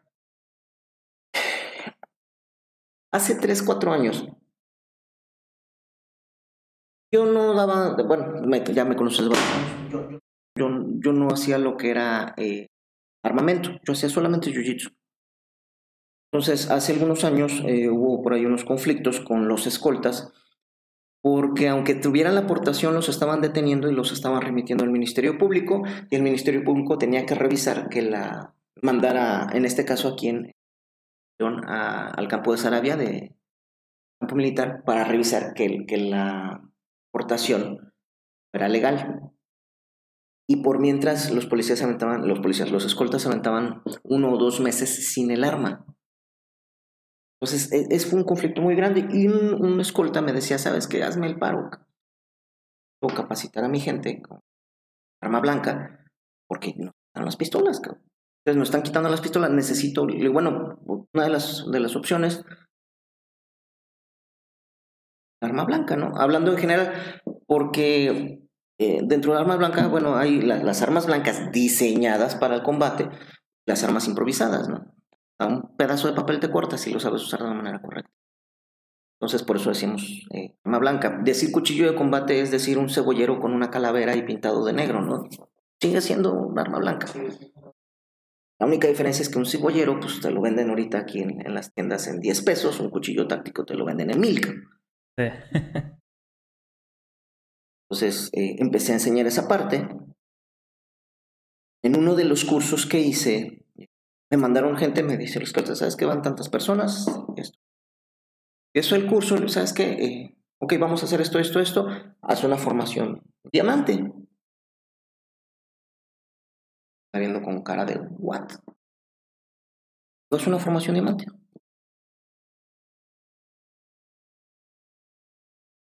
No mames, eres escolta y no, no es que no soy escolta. ¿Cómo que no eres? No, yo trabajo en una fábrica. A ver, espérate, espérate, espérate. Y le habló a la escolta, ¿no? Oye, ¿quién me mandaste? Ya le pregunté a todos y ahora resulta que no, pues uno es este modelista de calzado, el otro es no sé qué, el otro es gerente, cabrón. Sí, dices, mi cuñado, es mi primo, son mi familia, cabrón. Oye, güey, ¿para qué me...? Dice, güey, es que está cabrón aquí la colonia. Necesito que aprendan a defenderse. Porque él estaba en Cancún trabajando de, eso. Yo no los puedo cuidar, cabrón que aprendan a defenderse. Pues, le estoy enseñando cosas que un, civil no debería de saber, ¿no? Entonces ya regresé, ¿saben qué? Pues nos olvidamos de estas cosas y cambiamos los escenarios. Pero ya no es un escenario de defender a un tercero, ahora es un escenario de defenderte. Y en ese momento dije, bueno, si ya lo estoy haciendo para civil, conozco, pues voy a empezar con alumnos los que quieran, ¿no? Pues eh, dentro de mis alumnos saben que muchachos, esto, si alguien lo quiere tomar, no tiene nada que ver con el arte marcial. Tú me decías, eh, ¿qué diferencia hay entre el tapear, el combate, o en un torneo y en la vida real? Bueno, es que en la vida real no vas a poder tapear, ¿no? Hace muchos años eh, estaba dando una clase a unos muchachos, este fue en, Huatulco, Oaxaca, y estos chicos eran la, así como que un clon de, de Sin Bandera, Región 4. Y tocaban y, estaban en un bar, muy agradables, me caían muy, muy bien unos muchachos de Guadalajara. Y entonces ellos querían que les enseñara, pero me decían despacito porque puedo lastimar las manos. No lo tomo mal porque finalmente son, son guitarristas, entonces ellos sí necesitan su digitación pero sí se oía muy chistoso cuando, cuando lo decían, ¿no? Es que... Es manito. ok, entonces nos fuimos con... Llamémosle, hablando del café, eh, un jiu-jitsu descafeinado, ¿no? O sea, más, más... Para... Ya, empezamos, una clase aparte para ellos, más tranquilos, no hay combates, no hay esto, entender las bases, pero sobre todo, como, como tú lo viste, que vienen las bases teóricas, todo lo que vas a prevenir antes de llegar al, combate, ¿no? de la idea, bombas se desarman antes de que exploten. Es que explotó. ¿Ya qué, no? Ni la cuentas, ¿no? Dios, la caricatura han hecho ver una realidad distinta, ¿no? Yo puedo estar en medio de, una aldea de vietnamitas con palillo de dientes y matarlos a todos. La gente cree que, que, Un momento un muchacho me dice, oye, tú, cuando enseñas tiro, tú enseñas la práctica de SCAR o algo así, no recuerdo bien la palabra, ¿no? SCAR o SCARAS, algo así. ¿Y? Sí, sí, la técnica de SCARAS, que SCARAS, SCAR, ¿no? Algo así me, dijo, yo me quedé así de...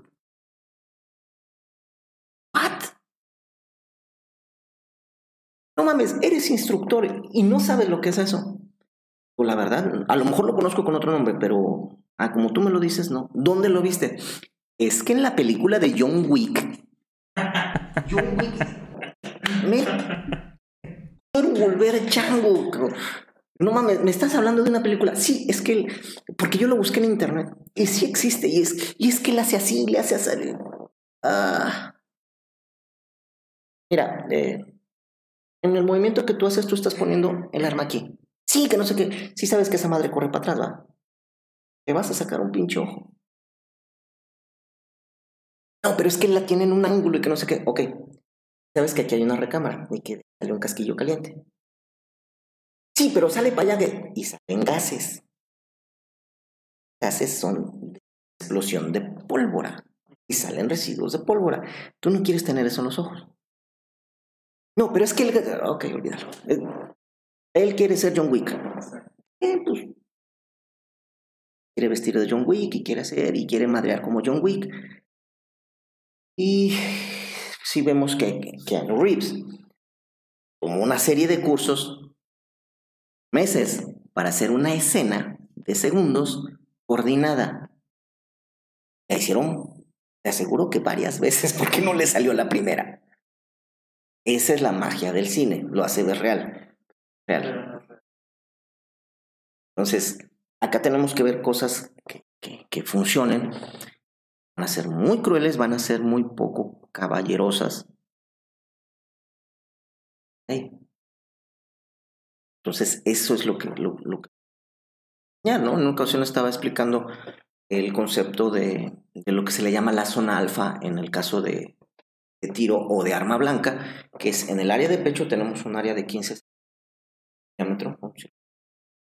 Esta área eh, yo pego con, con, el arma de fuego o pego con el arma blanca, las posibilidades de que la persona sea eliminada, para no llamarla con otro. Y un día lo estaba explicando y estaba un señor, ah, te tocó a ti, eh, pero este es un señor ya grande, canosito. Ese sí lo recuerdo. No. Si usted hace eso, lo mata, pues sí. No, no, es que me voy a meter en una bronca. Me voy a meter en una bronca legal, pues sí váyase preparando y vaya viendo un abogado y vaya viendo todo desde ahorita. Pasar. No, no, no. Y si mejor le tiro las piernas. Yo le doy las herramientas y le digo la forma. ¿Cómo las usa? Esa ya es cuestión de usted. Pero las armas de fuego se hicieron con un objetivo en específico, ¿no? Es salga una ojiva arriba de, mil metros por segundo, dependiendo del, calibre y de la cantidad de pólvora, que le pegue un ser vivo y sus funciones vitales. En otra palabra, las pistolas son para matar cabrones. Si tú no lo quieres matar, pues entonces no uses la pistola. Si tú no quieres matar gente, no tenga la pistola.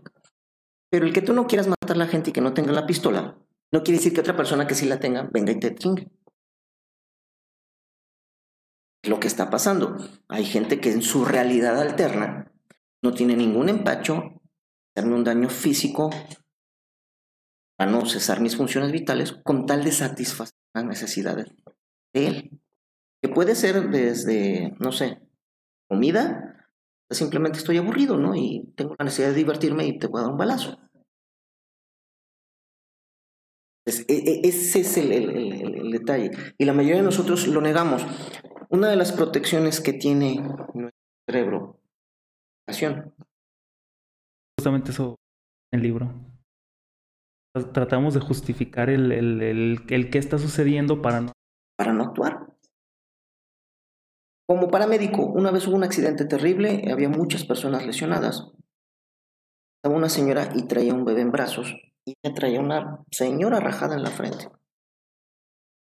Entonces, eh, llego, deme, el bebé, déjame lo reviso. No.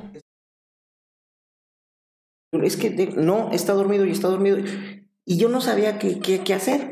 Estaba yo muy novato como paramédico en ese entonces. Se me acerca otro compañero, eh, Roberto, descanse.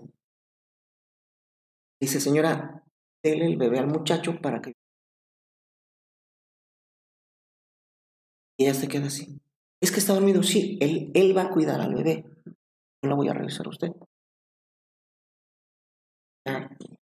Yo cuando lo agarro lo siento, parece así una bolsita de agua. Ya cuando lo abro, pues tenía machacada. cuando le quito así, traía un cobertorcito amarillo, le machacada la cabeza, el bebé ya estaba muerto. Hago esto y lo tapo y volteo a ver a mi cuate y mi cuate me hace así. Vaya, ¿no? La vuelta me fui. Pero la señora decía, es que está dormido.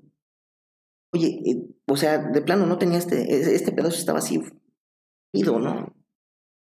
Tenía en, en nariz y boca, en oídos. Es imposible que la señora no se dé cuenta que está muerto. Quiere aceptar. Está dormido. ¿Cuánto va a tardar en aceptarlo? No sé. A lo mejor pasan los años y sigue pensando. Ya, ¿no? Sube agua al tinaco. Suele suceder. Hay gente que, que no le gusta su realidad y se evade. Entonces soy Napoleona y soy Napoleón en el manicomio, en San Pedro de los Locos o como le quieran. Soy Napoleón porque me, gusta más esta realidad que la otra. Hay muchos que... Soy modelo, ¿no? Ah, es que yo soy modelo. Ah, qué chido revistas. No, tengo mi página en Instagram.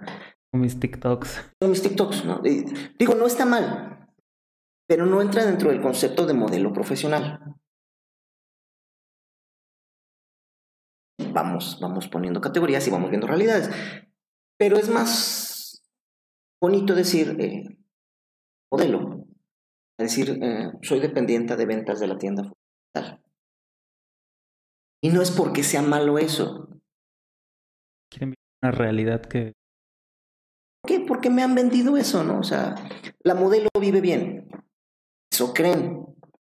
Yo tengo un, gran amigo, Damián, y es fotógrafo profesional y el otro día le estuve ayudando en el área de logística en una sesión fotográfica.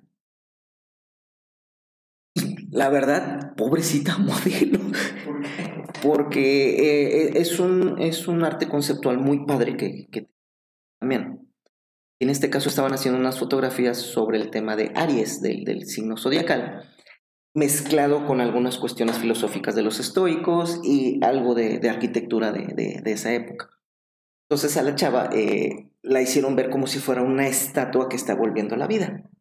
Para esto la tuvieron que maquillar, pintar, hacer. Y, literalmente parecía una estatua. Estaba volviendo. Todo, todo, todo el arte fue meramente como real, nada fue editado ya en la computadora. fue, muy, muy genial. Eh, por ahí Ale, Ale Rojo creo que se llama la maquillista, Gio, el, el, peinador, todo un equipo. Estamos hablando de cerca de 10, 15 personas para tomar unas fotos a mí se me hizo increíble. No, no, me había tocado trabajar en el área de televisión, no me había tocado el, el área de fotografía. Increíble. Pero el muchacho llegó a las 4 de la tarde. Para empezar, una semana antes le pintaron el cabello de rojo.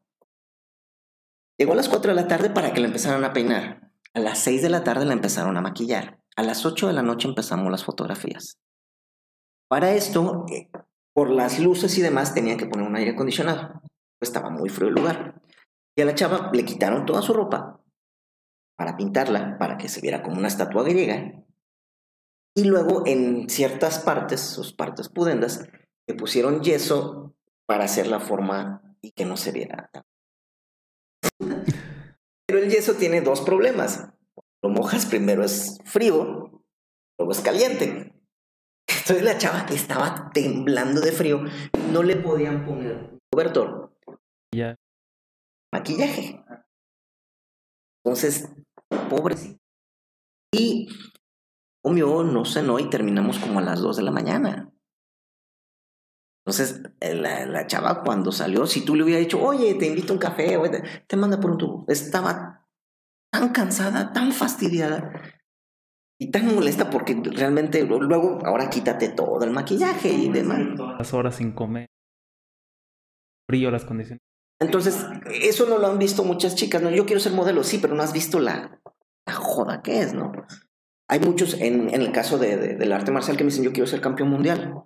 Y todos quieren ser campeón mundial hasta que reciben el primer madrazo. Cuando, cuando, cuando y sienten el... Y tienen la primera lesión fuerte, les dejan el primer ojo morado. Este no sabe qué, mejor me voy a dedicar al bonsai, ¿no? O me voy a dedicar a. Esto no es lo mío. Todo, todo tiene sus, sus bemoles, ¿no? Tiene, cosas positivas, tiene cosas negativas. Pero muchos negamos, negamos nuestra realidad. Y es más fácil negar la realidad y conectarte a una realidad alterna hacer algo por cambiar. ¿Tienes? Y es donde empieza. Digo, yo di clases gratis. Y no, no sé si todas, no, no, no puedo generalizar. Muchas de las que llegaron, es, aunque lo que. Algunos dijeron es que esto es demasiado agresivo. Es que esto es demasiado violento. Pues sí. Lo más real posible para que puedas tener esa experiencia de... Mundo, ¿no? Corresponde a una reacción va a haber una resistencia. Entonces, salir de una inercia de muchos años va a ser muy... Una chica de 19, 20 años que nunca tuvo que tener acto con la violencia y con la agresión, sacarla de esa inercia va a ser muy difícil. Tienen que tener, ellas tienen que ser conscientes de lo que está pasando. Todos tenemos que ser conscientes de lo que está pasando. No únicamente las mujeres. Viéndolo desde este punto en ayudar a las mujeres, como decía, darles una herramienta. Claro. Aquí, yo, mi, mi idea es esta. Eh, por ejemplo, yo traigo el, el, el cubotán. Y ahorita no, no, no, no, traje, pero tengo mi arma blanca, ¿no? Y muchos me dicen, oye, ¿y usted por qué trae una, una no? No puedo traer una pistola. Si pudiera, traería una pistola. ¿Quién no sabe artes marciales? Por eso. Soy consciente de mi realidad. Entonces, yo, yo voy a igualar o superar en fuerza al otro para poderme defender. Entonces, hay algo por ahí que le llamaban el, el concepto de la bomba nuclear. Decía un, un especialista en seguridad. Existen en el mundo suficientes armas nucleares como para destruir la Tierra unas 300 veces pues con una es suficiente, ¿no? Con que destruya la Tierra una vez ya. ¿Ya para qué? Entonces, ¿por qué tenemos tantas armas nucleares? Con una se acabaría. Ah, fácil. Sí. Y entonces el otro, decirlo para que no se oiga automáticamente, le baje de huevos. Tengo el arma nuclear. ¿Te pendejas? Te destruyo. Uy, Ah, bueno, yo también tengo un arma nuclear. Ah, ok, bueno, pues entonces vamos a ser amigos. ¿Por qué? Porque... Podemos meternos en... E, esto no nos conviene a ninguno de los dos, la dejamos por la paz. Los Estados Unidos en sus enmiendas, en su constitución, en, todos los derechos que ellos piden, ellos decían, desde las cosas, la primera, mi casa, mi reino, la propiedad privada. Dentro de mi casa yo mando. ¿Hay un gobierno? ¿Hay... Sí. Eso fue una de las primeras cosas cuando estableció. Yo soy soberano en mi casa. La siguiente, como yo tengo una propiedad privada, tengo el derecho a defenderla. Entonces necesito tener un arma para defender mi casa. Yo te acepto tu gobierno, yo te acepto, pero tú me vas a dejar en mi casa mis armas para defender mi propiedad, mi familia y mi persona. Y la tercera, en mi casa yo puedo decir lo que se me dé mi chingada gana. El derecho de expresión. Son las tres libertades fundamentales del gobierno del país de Estados Unidos. En el caso de nosotros también las tenemos. Con sus bemoles, ¿no? Digo, eh, es mi propiedad, pero eh, lo que está por debajo en el subsuelo no es mío. En el caso de los Estados Unidos, sí, si abajo hay petróleo es mío y si abajo hay oro es mío. Aquí no, aquí si hay petróleo es del gobierno, si hay oro pues es del gobierno y si hay agua también es del gobierno. Entonces, si hay agua en mi terreno tengo que pedirle permiso con agua para poder sacar el agua. No la puedo sacar sin nada más porque eso es clandestino. Entonces, bueno. Eh, no puedo tener este Sí puedo tener armas de fuego. La ley, eh, la Constitución y la ley federal establece que podemos tener armas de fuego. privada? De hecho, hasta 1970 la gente podía traer una pistola en la calle y, bueno, gran bronca. Se hace una modificación a la ley federal de armas de fuego exclusivos y tú sí puedes traer un arma en la calle. Legalmente, es tu derecho. Pero tienes que pedir permiso. Y entonces viene la aportación de arma. Tú tienes derecho a tener el arma en tu casa, pero no la puedes sacar. Si la vas a sacar, tienes que tener algo que se llama PETA, Permiso Extraordinario de Transportación de Arma de Fuego. Y tienes que decir a dónde la vas a llevar, que tiene que ser un campo de tiro. Y de regreso. Entonces, no te quitaron derecho, pero legalmente buscaron una forma para que no lo tengas. Eh, la ley en cuanto a la libertad de expresión, pues tiene libertad de expresión, ¿no? pero hablemos de los años 70, 80, hay libertad de expresión, pero el papel periódico con el que se publicaba en ese entonces, que no había internet, solamente lo vendía el gobierno. Tú dices algo en el gobierno, puedes expresarlo, pero no te vendemos papel. Hazle como quieras, ¿no? Actualmente, hace unos meses, estaban diciendo que iban a revisar para que Facebook y Twitter y las redes sociales dieran permiso al gobierno de qué cosas se pueden publicar y qué cosas no. Hubo por ahí algún show. Una vez más vuelve a lo mismo, ¿no? Tienen la libertad de expresión, pero tienen que pedirnos permiso. E, ese concepto. La realidad es, yo necesito un arma.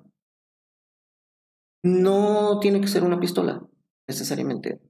Puede ser lo que sea, si sabes ocuparlo. Una vez más, hasta con una quija de burro puedes matar a una los libros no los dicen. Tienes que saber defenderte. Y ahí es donde viene toda la teoría, toda la parte importante de, de la defensa. La defensa, ¿no? Defender la legítima defensa. Ya, ya no estamos hablando. Cuando, cuando yo estaba viendo lo de defensa personal y demás, una de las cosas que, que, que tenemos que dejar claro, se usa la palabra defensa personal porque es la más común y la más coloquial. Pero si tú ves dentro de la medicina forense vas a ver que hay dos tipos de heridas, las heridas letales y las heridas de defensa. Las heridas de defensa son las que te haces defendiendo. Y una vez que ya no te puedes defender, pues te atacan. Entonces, si yo nada más me voy a estar defendiendo, pues el otro nada más me va a estar atacando. Entonces, yo tengo que hacer una combinación. Yo tengo que hacer prevención para evitar su ataque. En caso de que llegue el ataque, tengo que neutralizarlo antes de que empiece. Y si ya empezó, tengo que defender mi posición en lo que llegan los refuerzos. Y si los refuerzos no van a llegar, tengo que cambiar de posición y eso se llama retirada. Principios básicos de estrategia militar. La gran mayoría eh, no ha relacionado con estos conceptos, pero si estamos correlacionados, si te dan una cachetada, pon la otra cara, ¿no? Pon, la otra mejilla. Va a pegar de vuelta. Sí, no hay pedo. No, espérate. No, puedo hacer eso. Una cachetada, me voy a hacer atrás, me voy a defender y, oye, espérate, cálmate. ¿Qué me vas a pegar, cabrón? Ese nice guy. Pues sí puedo ser un excelente amigo, una excelente persona, un excelente vecino. Pero si tú haces violencia en mi contra y entender esa palabra, violencia es todo lo que hagan en mí que yo no quiero que me hagan. No, no, no tiene que ser ni siquiera un balazo. No tiene que ser necesariamente algo físico. Hay violencia de, de género, Psicológica, hay violencia ajá. económica, hay violencia psicológica, hay, muchas violencias. No lo entendíamos así. Ahora ya, ya, ya se, ha abierto, se ha abierto más este panorama. Todo lo que yo no quiera que me hagan es violencia. Tengo que defenderme de esa violencia. Tengo que aprender a neutralizar esas cosas. Al- hay cosas, a lo mejor el diálogo eh, puede hacerlo. Hay cosas que a lo mejor ciertas medidas de seguridad pueden hacerlo.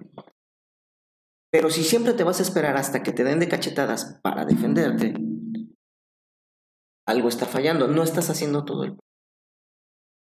En el caso de los gringos, ellos dicen, good fences make good neighbors. Buenas cercas hacen buenos vecinos. ¡Ay, qué mamones!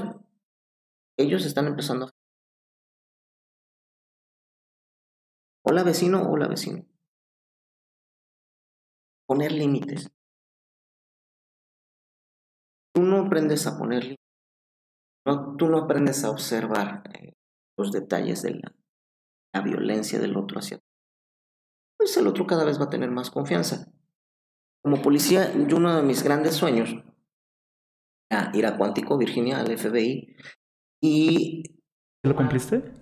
No, fíjate que hubo por ahí algunos detalles que no. ¿no? Hubo varios que, que hicimos la, la convocatoria cada año. Eh, capacitar por parte de la policía. Cuando nos tocó nosotros que hicimos toda la convocatoria y demás por resultado del director de fulano tal y muchachos ustedes ya no van, va él, ¿no? Esa es la realidad. Tendrás mucha capacidad, tendrás mucho conocimiento, pero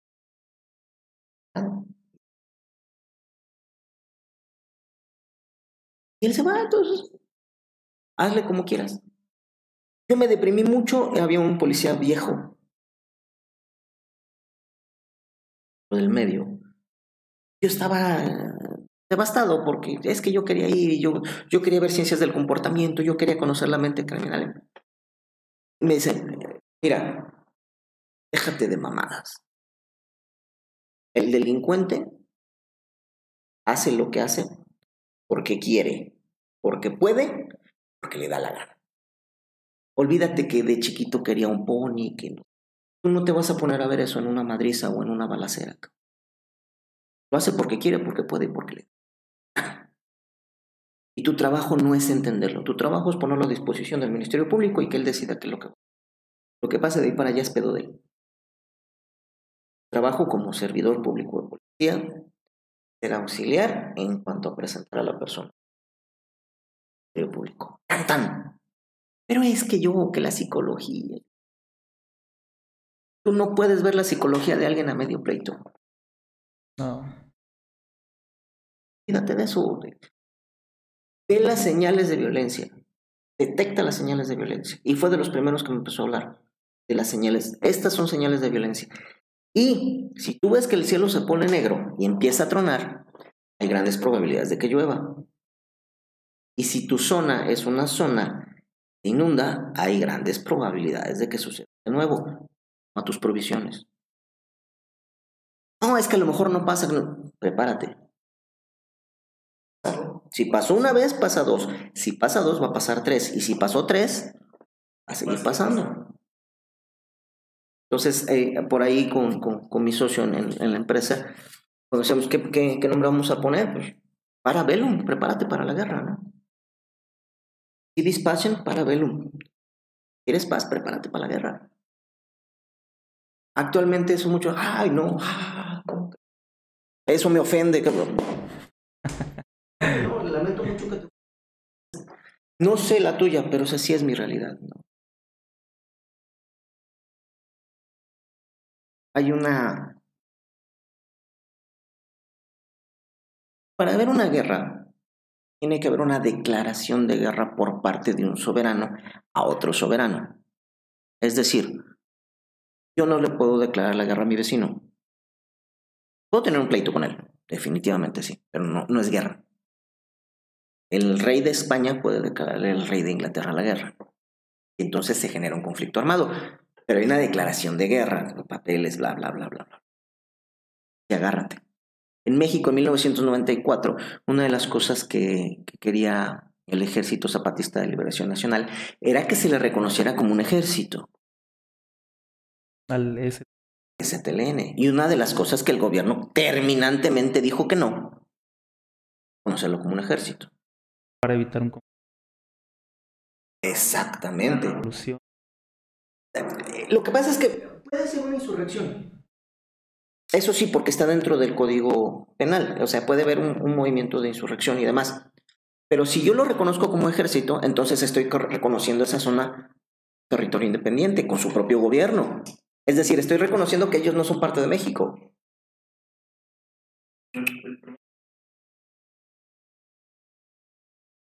No, ellos son un grupo de delincuentes que están haciendo esto y esto. Pero no son un ejército. Porque entonces legalmente estoy reconociendo su independencia. El ejército es parte de un gobierno y es parte de un territorio. A lo que querían ellos. Reconócenos como territorio indígena de una comunidad indígena con un gobierno indígena y con un ejército indígena.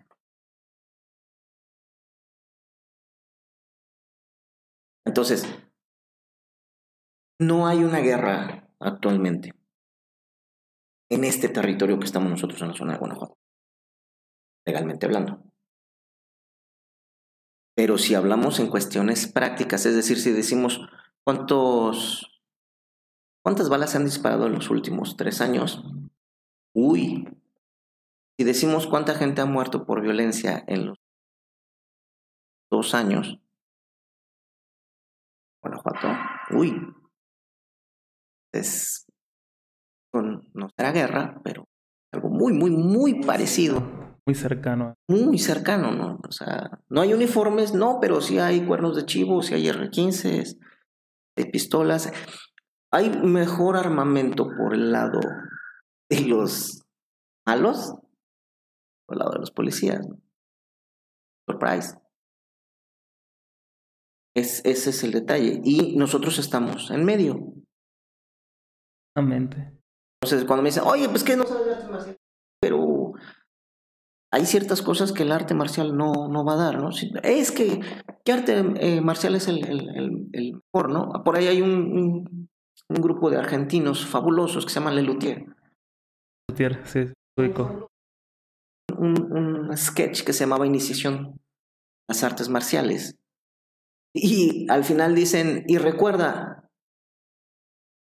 lo mejor es un revólver.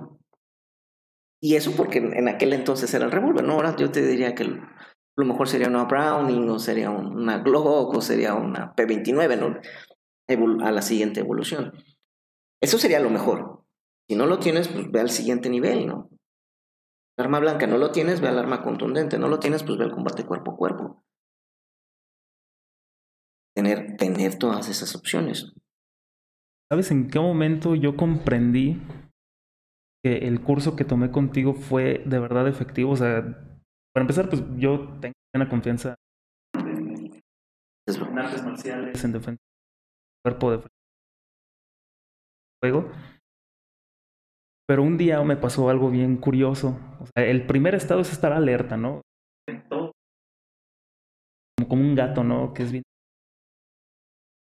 sorprender a tu gato, ¿no? Gato. Yo iba a la tienda, de hecho, recién habíamos terminado el curso, yo creo que un mes. Yo llevaba mi navajita, pues la, Sí, sí. la- curso. Y recuerdo que eran como las 11 de la noche, yo ya fui tarde a la, a la tienda. Vaya a ser el diablo. El diablo, sí, y realmente ahí por, por, mi, por donde yo vivo, pues sí, de repente, cosas curiosas. Yo ya fui a la tienda, compré, yo llevaba la- las dos manos ocupadas cargando bolsas.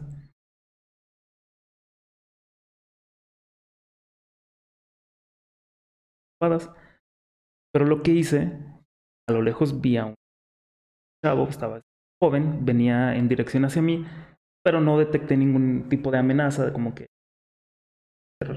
hacerme daño. Sin embargo, lo detecté.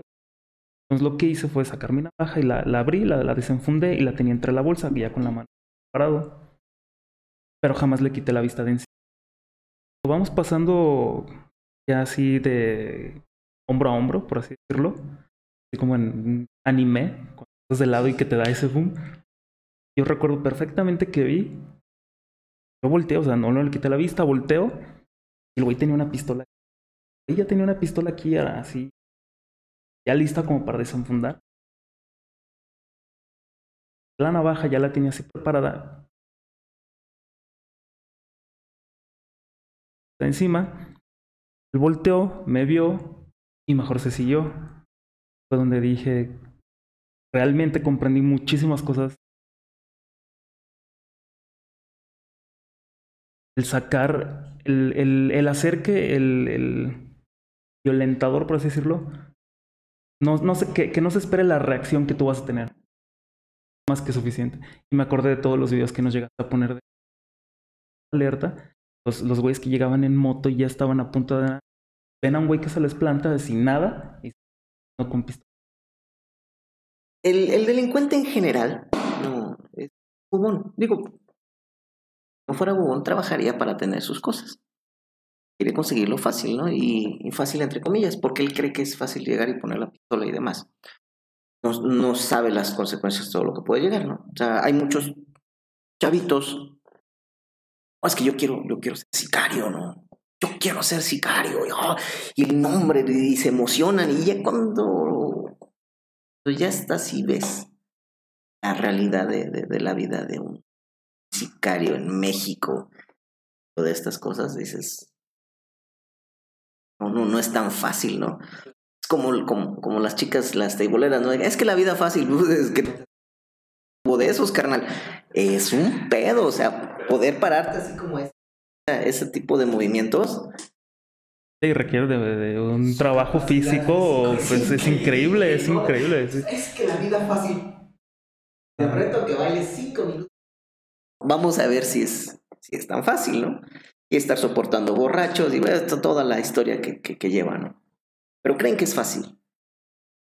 Y creen que la víctima es fácil. En muchos casos lo es. Eh, hubo un rato que estuve haciendo un pequeño estudio personal sobre los asaltos. Entonces, eh, conocidos que yo sabía que los habían asaltado, les hacía una serie de preguntas para irme dando una idea de la dinámica que estaban viviendo ellos en ese momento. Y uno no se me va a olvidar que eh, me decía, es que me asaltaron. ¿Dónde? Me dice Hidalgo y Torres como hacia el zoológico. Como para Ibarrilla, un poco más por ahí. Ok, la hora, eh, 10 de la noche. ¿Qué estabas haciendo? No, pues iba caminando para la parada de los autobuses. ¿Llevabas algo en las manos? Eh, no, llevaba mi mochila atrás. No llevabas nada en las manos. Bueno, sí llevaba mi celular. Ibas viendo el celular. No, lo traía en la mano porque traía mis audífonos. Traías tus audífonos. Este, de los de chuponcitos. No, no, de los, de los grandotes que, que se oigan chido. Orejeras, ¿no? Tipo. Ajá. Quiero, quiero que se oiga chido. Ah, pues bueno. Quienes te agredieron, no, pues eran cuatro personas. ¿Dónde estaban? No sé. ¿Cómo que no sabes? No, ya cuando vi los tenía aquí. Entonces estaba distraído. ¿Y qué pasó? ¿Qué te dijeron? No, pues me dijo algo, pero yo no lo escuché. Entonces me agarró de, de, del brazo y me frené y me quité las. Entonces me dijo, ya valiste, dame tus cosas. ya valiste. y, y, ¿qué hiciste? No, pues se las di. ¿Y con qué te estaba amenazando? ¿Cómo? Digo, sí. ¿Qué arma traía? No vi. Pero no mames, ¿cómo que no viste? No, no vi qué arma traía. No sabes qué traía. O sea, que él pudo haber estado completamente desarmado y te dice, dame tus cosas y se las das. Pues que no me voy a poner a averiguar. Y que... Ok, va. Y la pregunta era, ¿qué pensaste Y la respuesta de la mayoría que les pregunté era la misma, ya valió madre. Hago lo que él quiera. Se ponen en un proceso de víctima en el cual mi lógica me dice que si yo hago lo que él me pide, él no me lastima. Y eso facilita mucho las, para el otro. Yo estoy en un estado de alerta, estoy consciente, estoy viendo y tengo mis opciones. Para el otro se dificulta. Ya no me puedo aproximar tan fácil. Ya no es una presa. Entonces, ¿qué es lo que va a hacer él? Pues, que pase, el que sigue. ¿Para qué me arriesgo en este si en el otro puedo estar? Entonces, una de las cosas las dinámicas que hace un delincuente, sobre todo un delincuente experimentado, es buscar una víctima. Busco, así como yo busco los puntos clave para una persona violenta, ellos buscan los puntos claves para la víctima.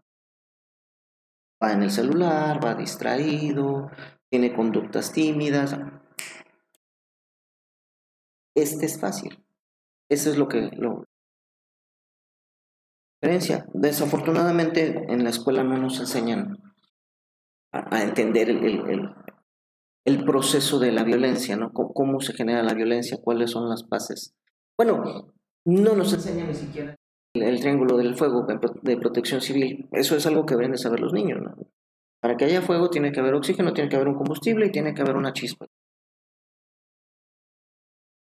Tal vez muchos accidentes se hubieran dado si los niños conocían parte. Muchos accidentes de violencia eh, se hubieran evitado si los niños saben qué es lo que genera. ¿no? yo, por ejemplo, doy clase de niños y les tengo que enseñar el proceso del, bullying. ¿no? Y a veces el bullying es tan fácil de evitar como decirle, es que no me gusta lo que me estás diciendo. Pero no lo hacemos, ¿no? O sea, ah, es que están jugando, son niños, sí, pero si a él no le gusta que lo diga oye, no me parece, no me gusta que me digas enano, no me gusta que me digas esto. Y de ahí se acepto. Entonces el primer paso es que no te gusta, no te portes víctima. Entonces la mayoría, ay, enano, ¡eh, mamá, me Les das más cuerda para que sí. Llorando, bah, pues de aquí nos agarramos, ¿no? Y piensas que es divertido.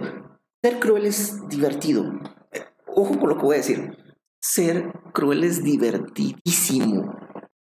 Hasta que te lo hacen a ti.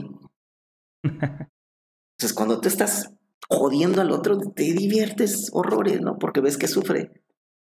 Si, no sé, ¿tienes hermanos? Ah, bueno, cuando le tocó que le dieran las intereses al hermano, tú te estabas muriendo de la risa. Sí, totalmente, totalmente. Feo y cruel, pero esa es la realidad, ¿no? Y más si sabías que después te iba a tocar a ti, ¿no? O viceversa, te pegaban a ti luego cuando le tocaban a él, también le tocó. E, ese es el proceso. Lo que la gente no entiende es que esa risa es de nervios. Pero a veces la confundimos, como no nos han dicho. Por ejemplo, cuando yo enseño lo que es la técnica de restricción vascular que se desmaya, muchos empiezan a reír. El mataleón. Entonces, cuando, cuando le oprimes el cuello, muchas veces. y si alguien no, no, no, sabe cómo está la dinámica, no, pues se están burlando del que se desmayó. No, pues están nerviosos, ¿no? porque saben que posiblemente le toque él ahorita, ¿no? Y esa risita es nervios, ¿no? Hace poco fue una, una chava, una clase de prueba, y estábamos haciendo la técnica y estaba risa y risa y risa y risa y risa. Y yo le decía, tómelo en serio, concéntrese esto, lo otro. Y se me acerca a otro profesor, el profesor Marco.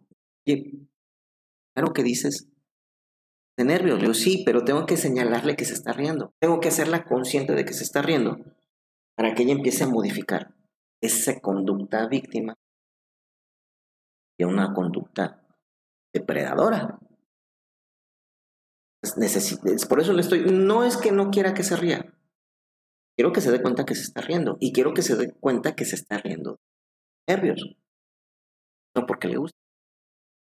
no porque disfrute ver sufrir a su compañero o compañera. Pero toda esa parte somos no quiero generalizar, pero la gran mayoría somos muy ignorantes todo lo que es el y esa naturaleza humana tenemos eh, hay una poesía que dice eh, cuando, cuando llega la noche y mi casa está para protegerme en mi casa yo tengo un Santo Cristo. Santo Cristo y una pistola. Y así lo dice el, tipo este, si no me acuerdo, creo que es Ramón López Velarde. Él decía, si Dios no lo detiene, esta sí.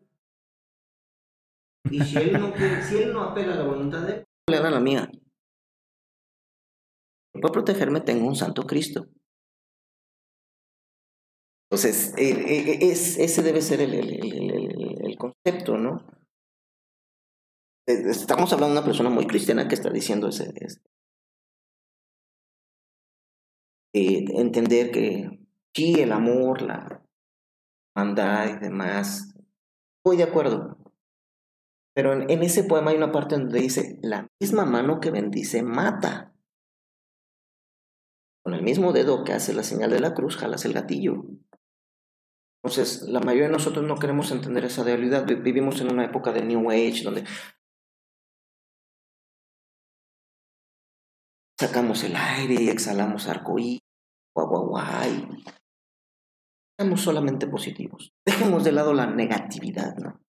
Entiendo su concepto y entiendo su deseo, esa utopía que ellos quieren tener.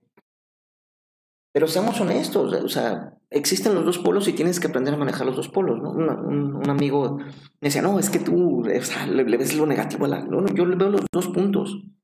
Veo lo positivo, veo lo negativo y conclusión. Antítesis. No, es que tenemos que dejar, tenemos que alejar lo negativo. No tenemos que tener pensamientos negativos en la cabeza, solo positivos. Ok, todo positivo, sí. Ahorita sal y arráncale el pinche cable a la batería negativa a tu. Vamos a ver si arranca. No, no, es que tú ya lo estás llevando por otro lado. Carnal. O sea, Volvemos a lo mismo de la negación, ¿no? Están negando una realidad que no quieren vivir y quieren vivir. Una utopía, quieren todo positivo, todo bonito, todo flores y bombones. Terrible, o sea, si me preguntas a mí, hay por ahí una que le llaman la, paradoja del esclavo. No recuerdo, creo que era Platón el que comentaba este tema. Y decía, si yo voy caminando y veo una persona al lado del camino, dormida, por las ropas me doy cuenta que es un esclavo. Pero está hablando dormido y por lo que habla y por los ademanes que hace mientras está dormido, me doy cuenta que él sueña que es un libre, hago? Lo dejo que siga. Y ahí empiezan los problemas, ¿no?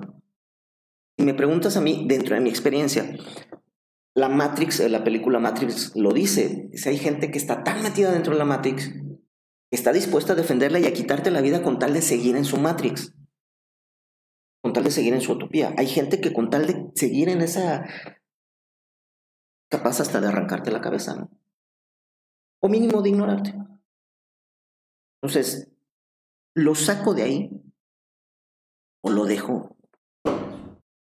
En su sueño, en su... En mi caso, eh, yo no lo despierto.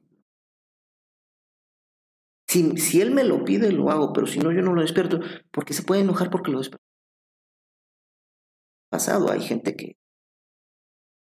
Híjole, o sea, la chica esta, ¿no? es que no sirve. Lo que usted hace no, Hubo otro, por ahí hubo, en otra escuela, de, una escuela, de unos chicos estaban haciendo un proyecto y querían enseñar defensa personal a las mujeres porque eso es bueno para ellas, bla, bla, bla, bla, bla. Me contrataron. Curso, llego, doy la primera parte del curso, estaba su profesora de no sé qué, dio todo el tema y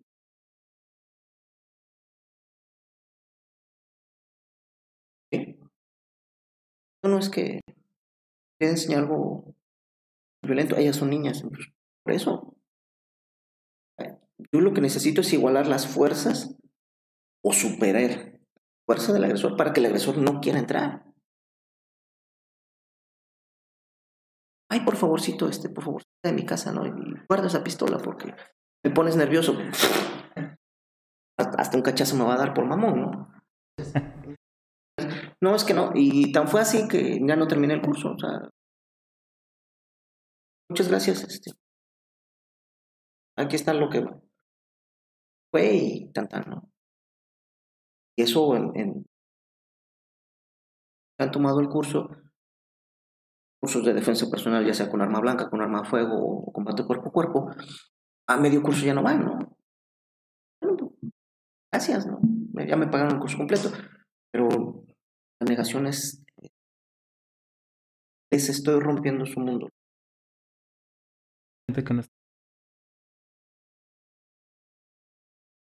Entonces, antes buscaba los volantes, llegaba, Jiu-Jitsu es para todos, sí, sí. Y ahorita si me preguntas, ¿el Jiu-Jitsu es para todos? ¿El arte marcial es para todos? Sí, pero no todos son para el arte.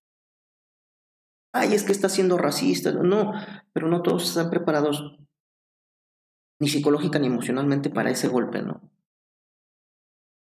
Hay chavos que llegan y... Es que yo quiero combatir, yo quiero pelear. No, espérenme. Primero conozca sus movimientos, conozca los desplazamientos, conozca la teoría del... No, no, no, no, yo quiero tirar madrazos, ¿no?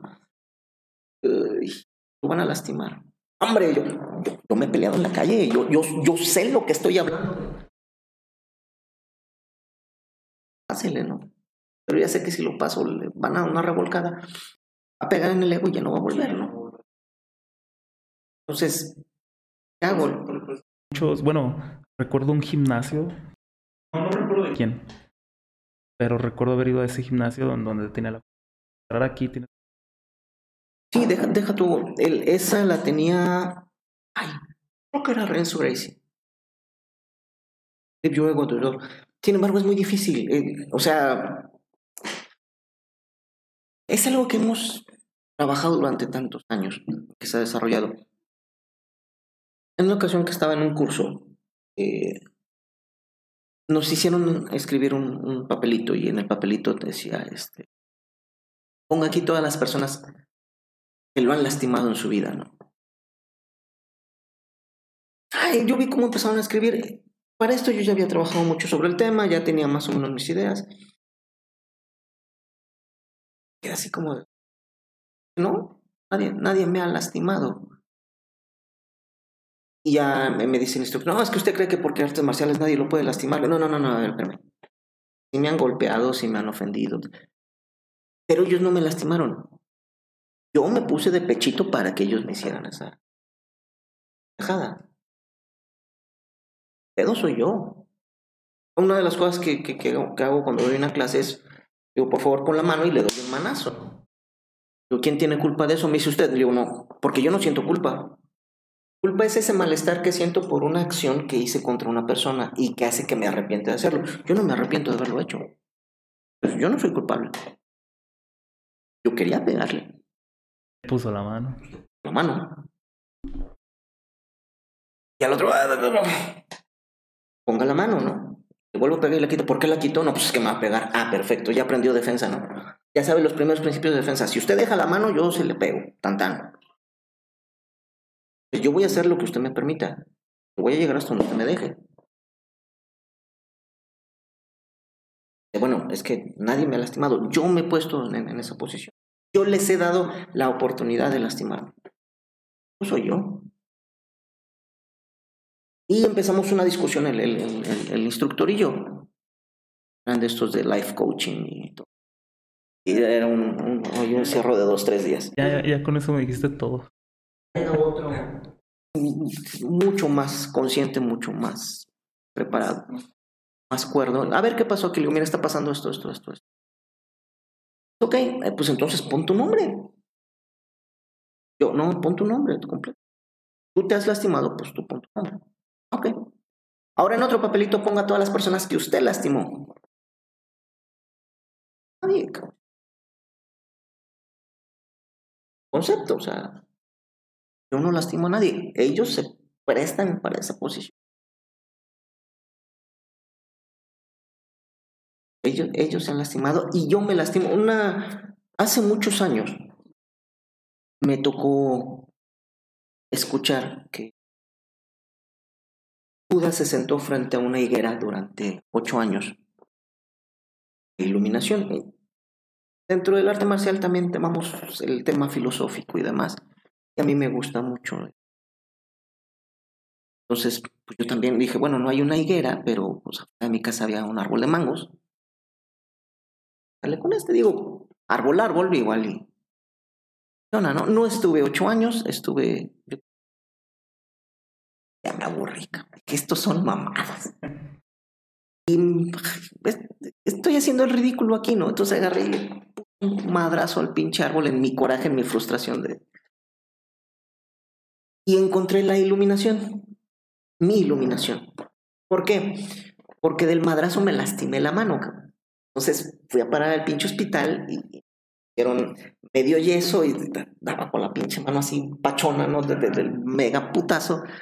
Me di cuenta de que no lastimé el árbol. Me lastimé a mí mismo, ¿no? En, en, mi acción. Sigue intacto. Y de hecho el árbol me dio, me dio esa gran lección. No se defendió, no contraatacó, no hizo nada. Simplemente siguió siendo lo que era. Eso me chingó. De hecho, no me, él, no me chingó, yo me chingué solo. Entonces, todo lo que hago los demás me lo hago a mí. Eso es un hecho, filosóficamente hablando. Entonces, yo no agredo a nadie, yo me estoy agrediendo a mí mismo por medio de más. Esas conductas autodestructivas ahí te llevan, ¿no? O sea, ese resentimiento social. Es que aquí son ricos. El otro día estaba escuchando a una persona, es que pinche gente rica, por su culpa estamos jodidos. Eh, no, carnal, la, la dinámica no va así, ¿no? Hay, muchas otras cosas, ¿no? Miles de condiciones. Entonces, a lo mejor tú puedes echarle todas las ganas y seguir igual de jodido el resto de tu vida. Porque tiene que ver voluntad con el tiempo.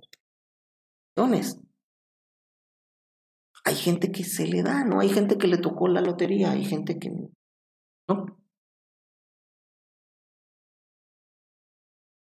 Bajo ese, bajo ese tema, pues, nadie. Me he lastimado a mí mismo pensando que lastimo a los. Bueno, está bien. Otro pleito, otra vez llega el, supervisor. Luego eh, pusieron un anafre y prendieron fuego. Ahora arranque la hoja y tírela. Queme eso, que no sé qué, sáquelo de su vida. Y me empecé a cagar de la risa. O sea que tu solución para mi problema de, de, de lastimado arranque la hoja y que la que destruya eso. Sí. O sea, que me suicido. Yo me suicido, el mundo es más feliz. Digo, sí tiene lógica, ¿eh? Yo me suicido, eh, va a haber muchas toneladas de dióxido de carbono y va a haber mucha depredación. Era vivo. Pero mi vida, digo, soy un parásito de, este, de esta tierra porque me alimento de ella, vivo de ella y demás. Entonces, realmente así de producir, producir. Produzco otros seres humanos, ¿no? Pero no, pues caigo dentro de la categoría de, de, parásito. Vivo de algo, me alimento de él y me reproduzco. Pero realmente a la Tierra yo no le estoy dando nada, nada de regreso. Entonces, tu solución está utópicamente, o sea, pero dentro de mi realidad yo quiero seguir vivo otro rato, no quiero morirme. No, es que tú estás pensando malas cosas. Seamos realistas, ¿no? Realidad es. La gente me lastima porque yo lo. Ellos es porque quieren, porque pueden. Dale al canal y porque los dejo. Muchos años después, ahora se agregó. Y por... Yo no lo dejo, no lo hacen. ahí, cambia completamente la cultura. Pero tienes que estar consciente de eso y tienes que aceptarlo. Entonces aceptar una parte de ti, blanca, positiva, maravillosa, y otra parte de ti es terrible, negativa. La clásica historia del, indio norteamericano, bueno, del norteamericano previo a, la colonización, para no darnos en detalles, que le decía a su nieto, ¿no? Dentro de mí hay, hay dos bestias, ¿no? Es noble, tierna y amable, la otra es terrible, cruel y despiadada. Están en una eterna lucha. gane. ¿no? Si me preguntas a mí, yo alimento a las dos. Eso da un equilibrio. Si nada más alimento a la negativa, nada más alimento a la positiva también. Necesitamos ese balance, ese, ese, el encontrarte a ti mismo. La iluminación es el... Y eres tan bueno como crees, y tan malo como te imaginas, ¿no? Estás en ese, en ese equilibrio, ¿no? Y eso te puede hacer pacífico. Una vez con, con una persona estábamos alegando de eso. Estaba hablando de, de ser pacifista. Que Yo me empecé a reír, ¿no? Me dice, ¿usted es que se ríe? Y yo, es que Olvídelo, no, no, no quiero tocar el tema, vamos a salir mal. No, no, échele. bueno, para que usted sea pacífico, usted tiene que ser capaz de proporcionar grandes cantidades de violencia al mundo y elegir no hacerlo. Entonces usted es pacífico. Pero si usted no es capaz de ejercer violencia sobre los demás, entonces usted no es pacífico, usted es inofensivo.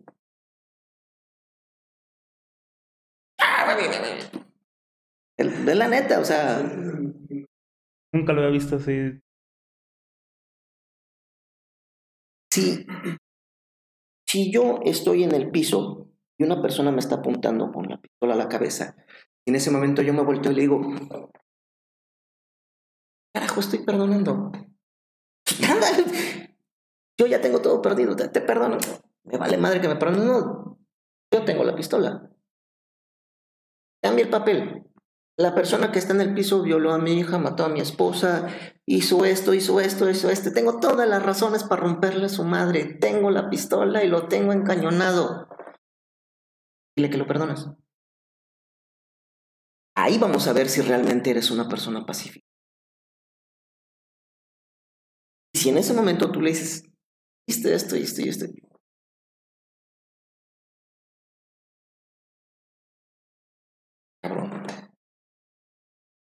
Tiene todas las de ganar. Si me preguntas a mí, yo me pondría esa posición de arriba. ¿Sabes qué hiciste esto? Es eso. Pero lo vuelvas a hacer, te mato. Estoy dando una oportunidad. Y si no, ahí.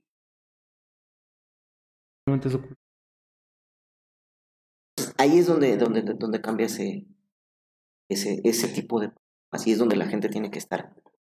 Gente, yo no, yo no voy a hacer, yo no voy a convencer a la gente de que...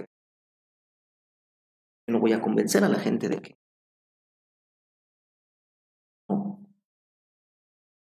Eso sería querer despertarlos a huevo de su sueño. El que, el que quiera lo va a buscar y, y va a encontrar distintos. Va a haber gente que venda realidades ver gente que vende.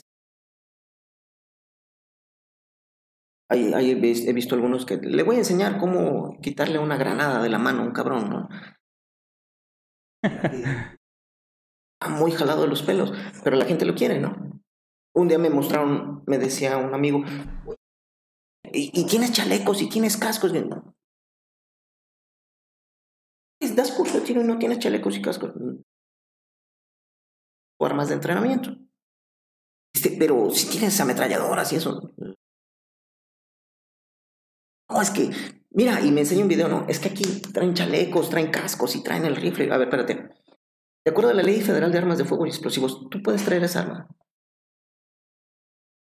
Eh, no sé. No, no puedes.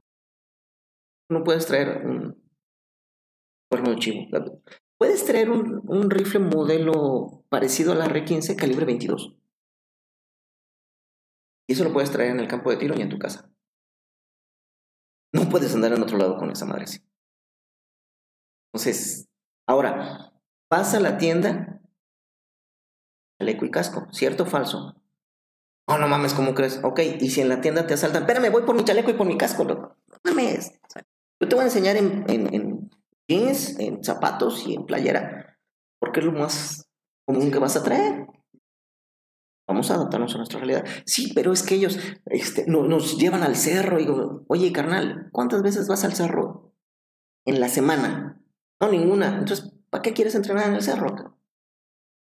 Entrena dentro de tu territorio y tu ambiente. Práctico. Es más, entrena a, limpiar tu casa y no me refiero a la, escoba, sino cómo entrar con el arma, cómo revisar, cómo, cómo sé dónde se me puede esconder alguien en la casa si es que ya se me o por dónde quiere salir. Si alguien se está metiendo en la casa, ¿por dónde me voy a salir yo o cómo la voy a defender? Eso es más, práctico, ¿no? Pero, pero ellos quieren eh, traer el casco, quiero, eh, quiero sentir... están en... que un soldado. Porque eso me da una sensación de confianza. Y tomando en cuenta que, que, es eso, ¿no? En alguna ocasión, hace muchísimos años, cuando estaba en la policía, me tocó estar en una mesa redonda sobre medidas de seguridad en México. Y empezaron a hablar de las medidas de seguridad de esto, las medidas de seguridad de aquí de allá, bla, bla, bla, bla, bla, bla, bla, bla. Yo fui porque mi jefe no quería ir, me dijo, ah, mejor ve tú, que yo no quiero estar. Y cállate, los hocico, no digas nada, porque la, vas a cagar. Entonces yo estaba sentadito con decía, yo no decía nada. Y llega un momento en que el, moderador se voltea y me dice, ¿qué opina de las medidas de seguridad? Ya no me puedo escapar. Y bueno, eh, es que no son medidas de seguridad. Y todo el mundo me voltea a ver, así. Eh, mire, el señor está diciendo que sus medidas de seguridad bajaron en un 30% el robo a casa habitación, por decir un tema, ¿no? Eso quiere decir que en lugar de que se roben 10 casas, ahora nada más se roban 7. Seguridad, se siguen robando 7. Bajo ese paradigma, para que una ciudad sea segura, tendría que haber cero robos, cero secuestros, cero homicidios, cero violencia. Entonces sería una ciudad segura. Yo no conozco ninguna. Ni Noruega, para esos que dicen, es que en Noruega está, olvídenlo, también, también matan gente, ¿no? El de la isla. Es, olvídenlo, violencia hay en todos lados y homicidas hay en todos lados. Y con un homicidio que haya, ya no es segura. Bajo ese paradigma. No, es que no sé qué. Entonces, ¿usted qué opina? ¿O, usted qué propone? Yo, mire, lo primero que propongo es que entiendan que la seguridad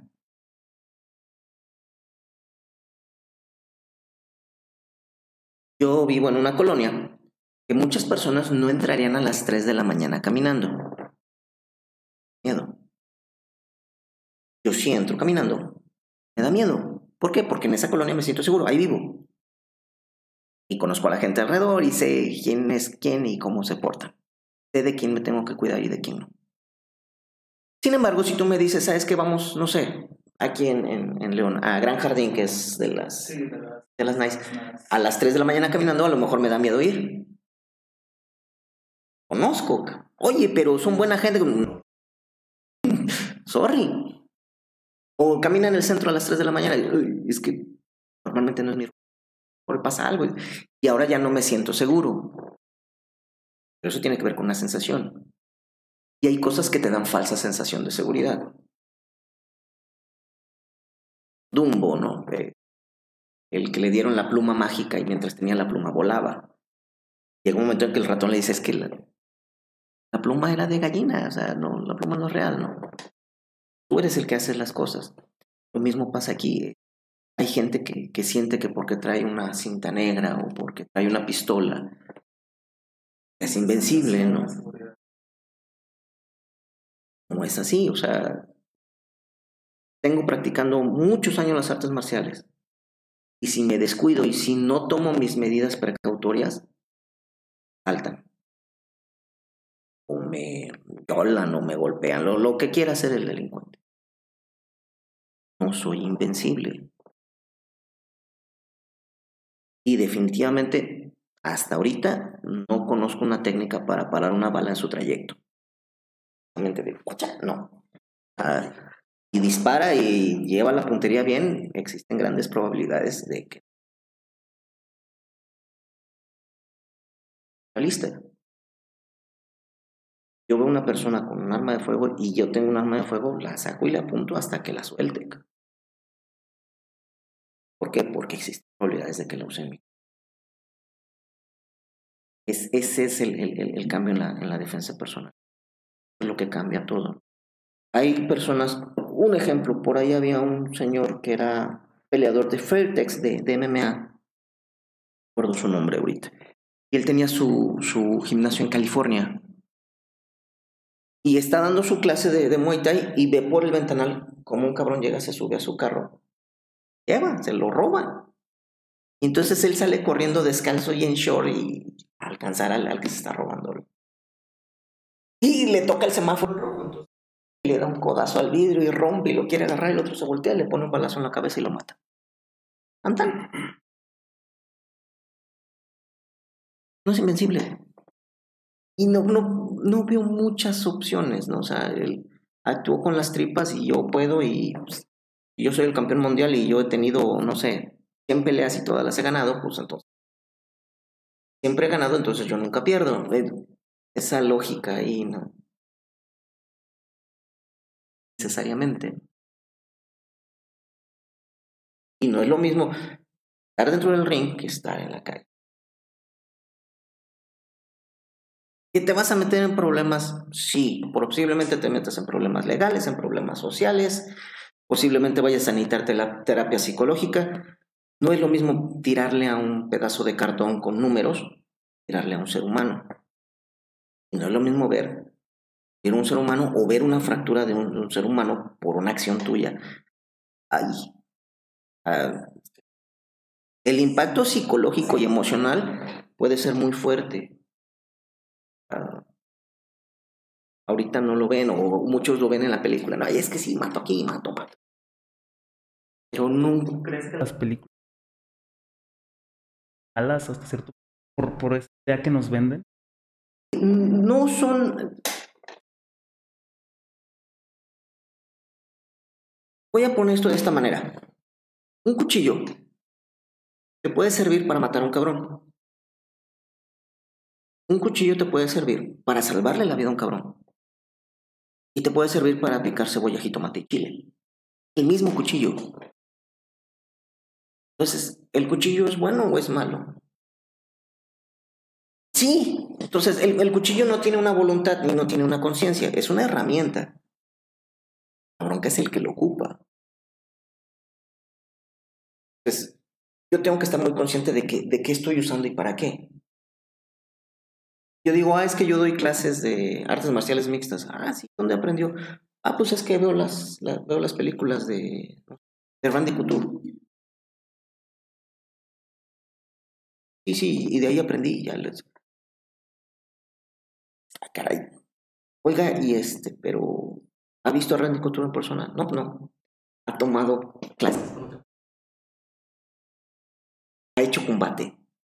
No, no. Sirve, ¿no? No, no es que sí sirve. ¿Que no has visto las películas? Mira, te recomiendo tal película, vas a ver cómo le pone un putazo y el otro da tres vueltas. Con la misma técnica. Con la misma técnica. Ok, entonces aquí tenemos un problema de que no se está bajando a la... Tenemos eh, científicos muy teóricos, losos, saben qué hacer en la vida, ¿no? Tenemos gente que, que las ingenia, o son ingenieros. Uno, uno, de los conceptos que últimamente manejado mucho es ingeniería del y, y el concepto de ingeniería es eso. Yo tomo una idea y la aterrizo, ¿no? La, la vuelvo un producto tangible. Yo puedo utilizar las leyes de Newton, puedo utilizar algunas cuestiones de química, para usar carbono, usar azufre, nitrato de potasio, generar un polvo que al hacer una reacción de energía y empuje un pedazo de plomo hacia el frente ante una persona. Eso es ingeniería. Hay varios conceptos teóricos científicos y los... A mí me gusta esa parte, me gusta tomar ciencia, decirte, mira, este es el principio de palanca. Esto es barra, esto es un fulcro, esto es una resistencia, esto es una potencia. La fórmula te dice que la potencia de la barra tiene que ver con la referencia del punto del fulcro hacia la resistencia. A menor resistencia, mayor potencia.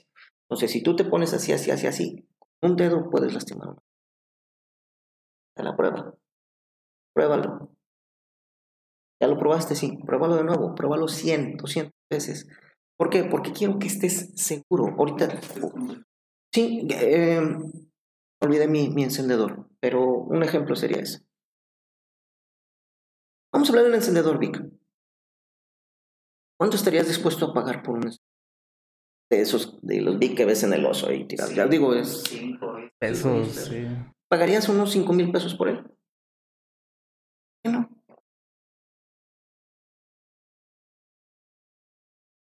Ok, ahora te la voy a cambiar. Tú lo dijiste por la función, o sea, pues es un pinche encendedor. cabrón. ¿Por qué? Porque ahorita vivimos en una época de tecnología tan avanzada el encendedor se volvió obsoleto. De hecho, hoy ahora tenemos encendedor desde plasma, tenemos... Es más, ¿cuántas veces al día necesitas un encendedor? ¿Qué pasaría si yo en este momento tuviera una máquina del tiempo y pudiera traer un hombre de las cavernas y enfrente de él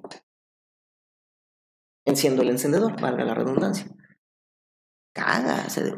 ¡Wow! Puta. Este es Dios. Este es un Dios. O sea, ¿cuánto crees que estaría dispuesto a pagar por eso él? Yo le digo, mata a ese cabrón y te doy el encendedor. Lo mata. Porque para él, para ese hombre de las cavernas, el fuego podía significar la supervivencia, no solo de él, su comunidad. Ellos adoraban al fuego, lo tenían dentro de una caverna y lo estaban alimentando, porque si se apaga, para que consigas otro va a estar cabrón. Y este tipo que, que, me trajo de no sé dónde y que me trajo un lugar que no sé dónde es, truena los dedos y tiene fuego. Es un dios. Entonces, la tecnología va, va cambiando.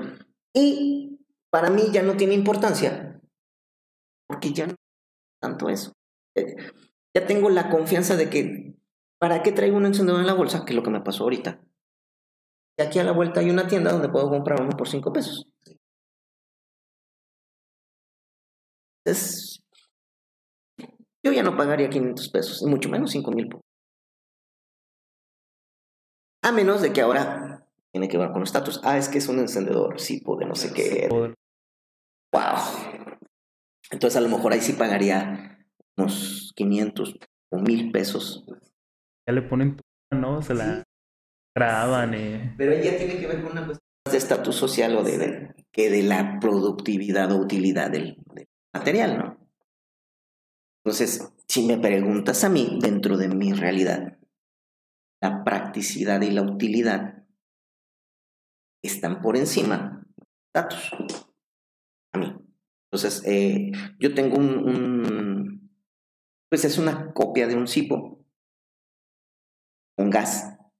Salió el, el, La carcasa me salió en 50 y, y la parte interior con, con el gas en 100 y es tipo suplete. Entonces, me sirve mucho para cortar. El, el, la, la, flama me sirve en muchas cosas. Entonces, lo traigo. Ahorita dejé mi, mi. Y dije, bueno, ahorita para lo que vamos a hacer me va a estorbar, ¿no? Traigo unas pinzas, traigo un encendedor, traigo una navaja de corte. Porque son las tres cosas que sé que siempre... Bueno, en algún momento determinado eso me va a ser útil. Botiquín, por así Si le preguntas a una chava, ella va a traer un labial, ella va a traer un espejo, va a traer, porque para eso ella es útil, ¿no? Ahorita para muchos, uh, ¿quieres ver un cabrón que le dé un infarto? Que salga de su casa y no trae el celular y se regresa, ¿no? Así lleve 10, 12 cuadras, va para atrás porque es cambio completamente. Yo me resistí por muchos años al, al, al al, al smartphone. Porque el, el, celular sí, luego, luego entré al, al, al ruedo. Los inicios de los 90, 93, 94 tuve mi primer celular y se me hacía fabuloso, ¿no? Sí, sí, sí, de los ladrillotes, ¿no? Se me hacía genial que te podías comunicar con en cualquier momento. Eso, eso se me hacía. Después vi los demoles de que no todos los lugares tienen zona, bla, bla, bla, bla, bla. Pero bueno, el celular sí entré. Cuando no entré, cuando empezaron las broncas, fue cuando salió. El primero que salió fue el, iPhone. Y todo el mundo quería tener un iPhone. Yo estaba en ese momento de, no, es que yo no voy, voy en contra de las modas, ¿no? Entonces, si es moda, no lo quiero. Me decía, no, es que mira, que el celular, que guau, guau, guau. Bueno, ¿y qué diferencia hay de ese a, ladrillito Nokia 911? No me acuerdo cuál era aquel. El irrompible, ¿no? Irrompible, el, sí. Entonces, ¿por qué debería de cambiar esto por? Y me acuerdo muy bien que ese día mi amigo me dice, es que este tiene una brújula. Ah. Brújula. Sí, sí, claro, claro, claro. A ver, enséñame cómo se hace. Brújula, ¿no? Digo, yo hice mi servicio militar encuadrado, o sea, estuve dentro de, un batallón, dijeron como pendejo, es cómo utilizar una brújula y un mapa. Bueno, saber por qué no toda... Conozco poca gente que sepa hacer navegación con, con brújula y mapa. Tiempo y forma, ¿no? Entonces este saca el celular y me dice, mira, aquí está el norte. ¿Eh? Luego, no, pues ahí está el norte.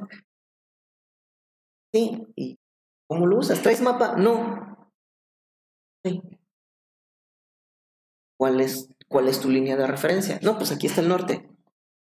Sí, sí.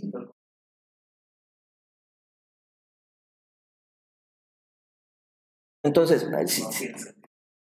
hace muy, muy, muy genérico. Yo tengo un mapa y dentro del mapa identifico algo. Por ejemplo, aquí, no sé, la Torre 500 es una de las más altas dentro de esta zona. Entonces agarro mi, mi brújula, mi brújula va a marcar al norte. Pero en la parte de arriba tiene un bisel que se mueve y tiene una rayita. Entonces yo pongo la rayita en dirección a la parte que yo veo más alta, que sería esa, o en este caso el cerro que está acá atrás donde está la iglesia bonita. No, no, no, el que tenemos aquí enfrente. Ah, sí, sí, sí. De, de, televisión. Sí. Y ahora sí, yo ya sé de dónde tengo el norte y hacia dónde tengo mi referencia. Entonces, si yo voy hacia Plaza Mayor, yo sé que Plaza Mayor está en una diagonal al centro de esas dos.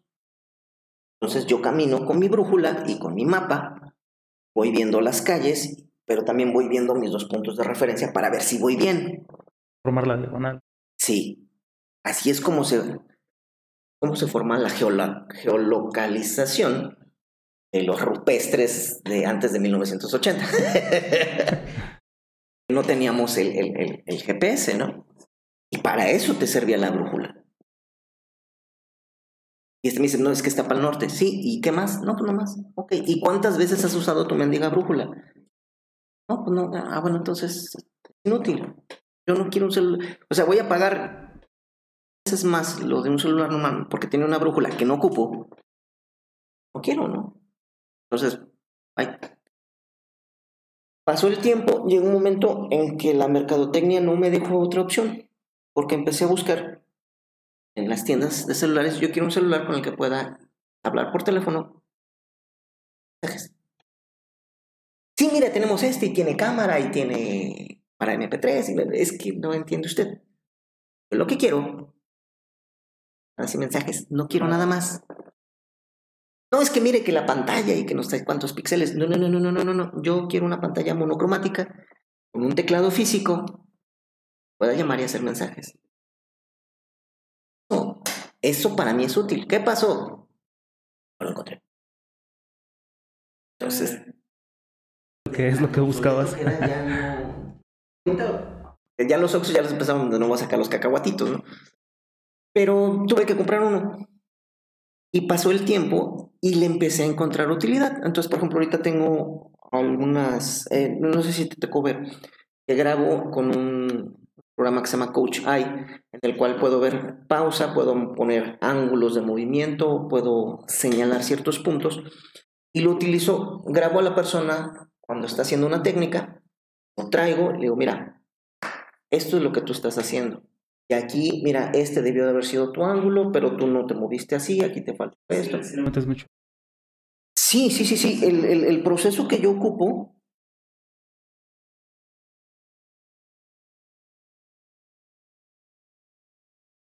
ya, ya estoy tomando comas, ¿no? Entonces voy viendo tiempos, voy viendo ángulos. Entonces puedo poner una cámara lenta, Entonces puedo poner el ángulo en el que está esta persona y decirte, aquí te falta que esto haga este ángulo así y, eh, no sé, señalar este movimiento.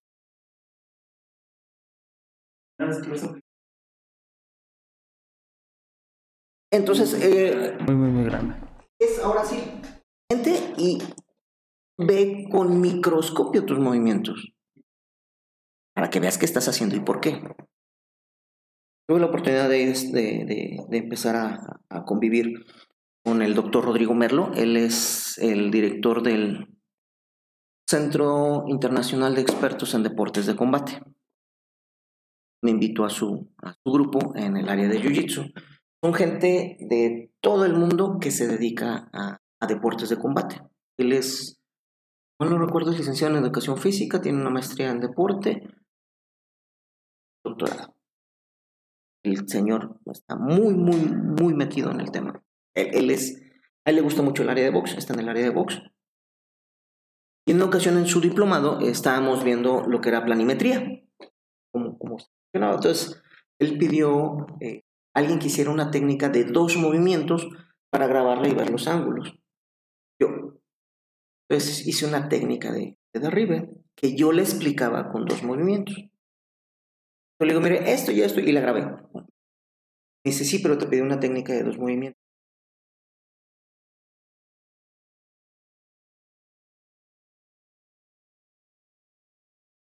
Ok, y empezamos, dice, mira, no vamos a discutir. Agarra el proyector, como estaba grabando, él estaba usando el, lo que es el GoPro con una que se llama Novea. Laptop. Ya, con el laptop lo empiezo a poner y me puso a un octavo de la velocidad. Y resulta que sí hago un movimiento del que yo no era consciente. Entonces, cuando yo le explicaba, a los chavos no les salía, es que miren, nada más son dos movimientos, guau, Pero yo no era consciente de que hacía un tercer movimiento. Hasta que me vi en cámara lenta. Ah, caray. Ya vi los ángulos, vi las formas. Aquí hay tres movimientos, este, este y este. Giro. Esto cambió y ahora necesito esta mano. La ventaja que me dio el smartphone es que ahora no traigo el, el, laptop y el GoPro, ya lo traigo aquí integrado. Traigo el programa aquí. Práctico. En el caso de tiro tengo un, programa que se llama Mantis, sensor de movimiento. Eso, eh, mientras yo estoy apuntando, la, la, aplicación va viendo los movimientos que voy haciendo a nivel milimétrico. Entonces tú sientes que no estás moviendo el arma, pero cuando ves en la pantalla se ve cómo está moviéndose muchísimo por los micromovimientos que hace nuestro cuerpo por su sistema de propiocepción. Entonces, resulta que, que sí mueves mucho el arma, ¿no? Entonces tienes que, que perfeccionar. Pero ya estamos hablando de cuestiones muy milimétricas, muy, muy específicas de mano. Entonces, cambió completamente. Ahora, cada vez más nos estamos aproximando. No solamente a la ciencia teórica. Bajar eso, tiene las tres leyes de Newton, ¿cómo se aplican eso dentro de una barra de brazo cuando están muy, muy novedoso. Realmente, bueno, yo me despegué de, de todo.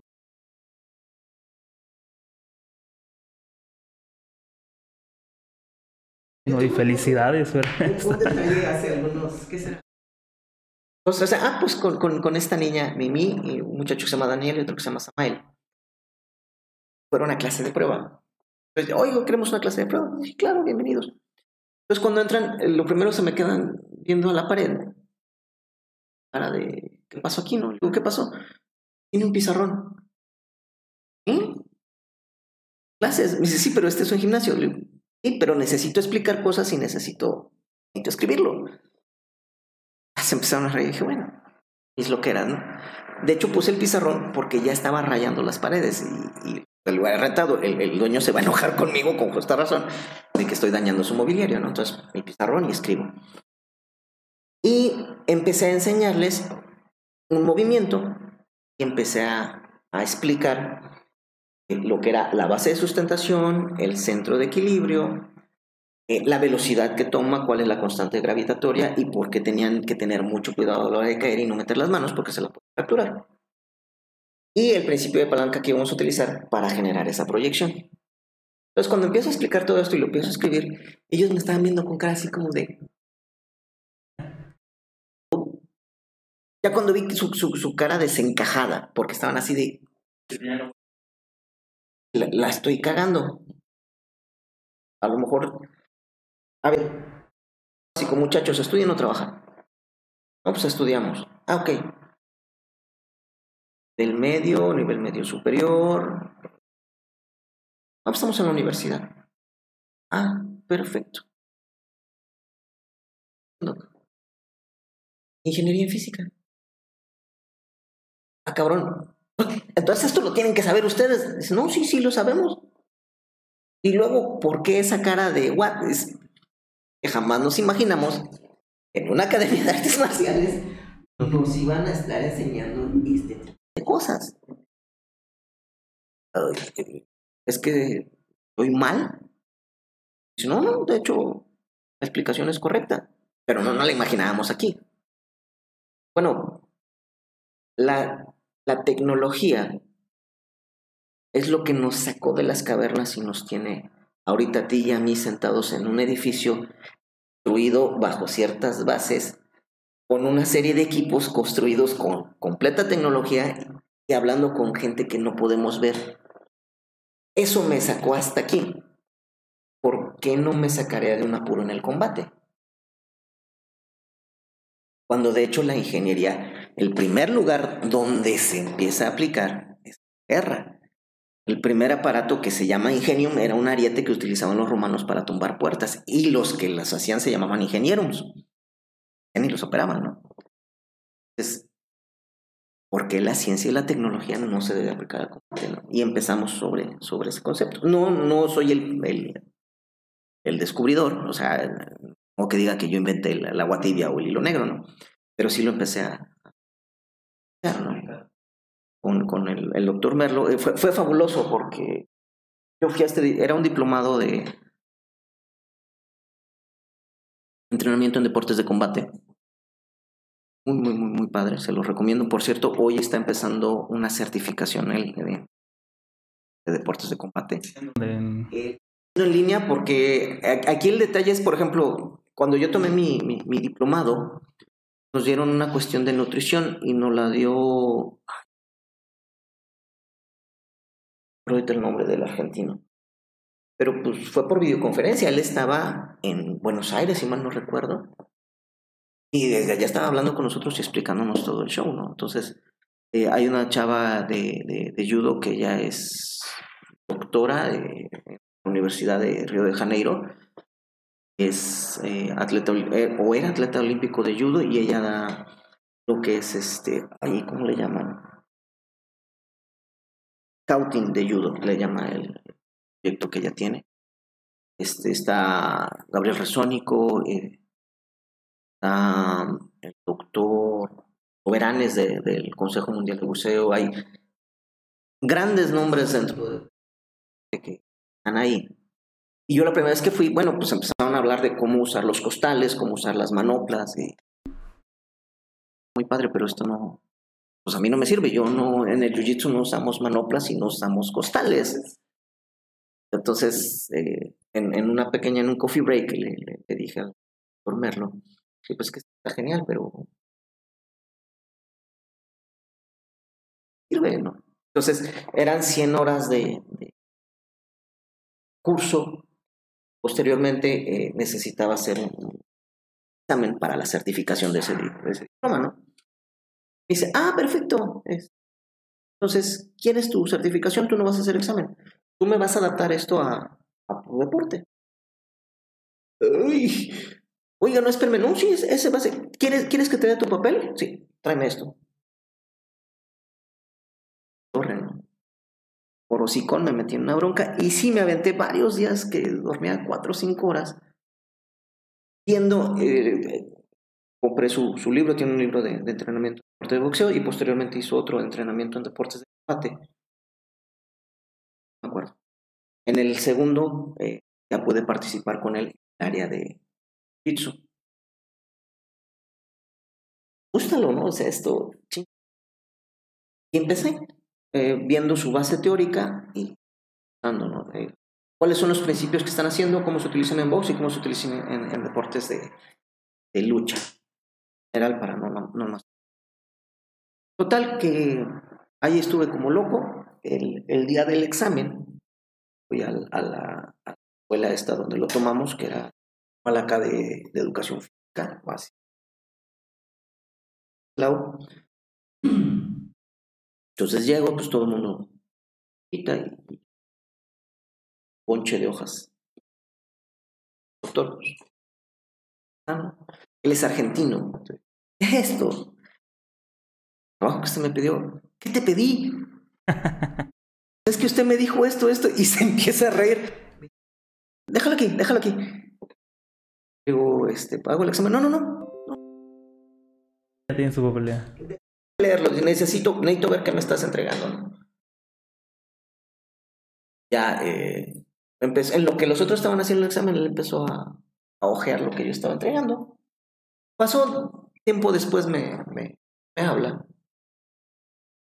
Dice, oye, quiero platicar contigo. Bueno, pues, agarré su marco de referencia y empecé a adaptar, ¿no? Esto así, esto. ¿Y de dónde sacaste esto? Es que usted dice esto y esto es así. Entonces yo pienso que... Ok,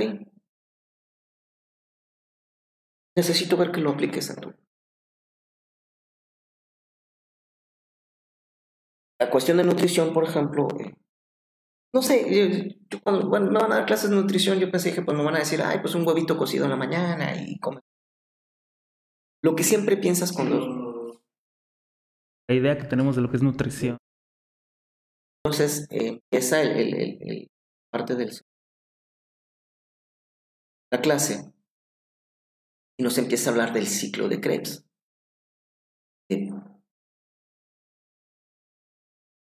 Eh, eh, necesitamos hablar de la alimentación celular, cómo se alimenta una célula, para entonces entender de dónde vamos a tomar los nutrientes para que se alimente esa célula.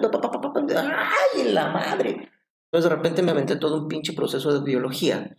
Ya tenía que saber lo que era la adenosina trifosfato, lo que era el proceso de glucólisis, eh, lo que eran los lactatos, y, güey, es.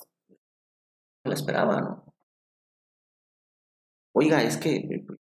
Así, pues. No. Quieres ser profesional, ¿no? Sí. En la profesionalización del deporte. Ya no solamente es tirar golpes por tirar o azotarlo por azotar, ¿no? Tiene que haber todo un proceso de entrenamiento. Análisis, ¿no? Si lo hacen, eh, no sé, fútbol americano, lo hacen con fútbol, él, ha dicho, o sea, cuando se puso de moda en los años 90 la cámara fantasma, ¿no? Cámara lenta y demás, y aquí y, el touchscreen para mostrar las estrategias y demás. ¿y por qué con nosotros no?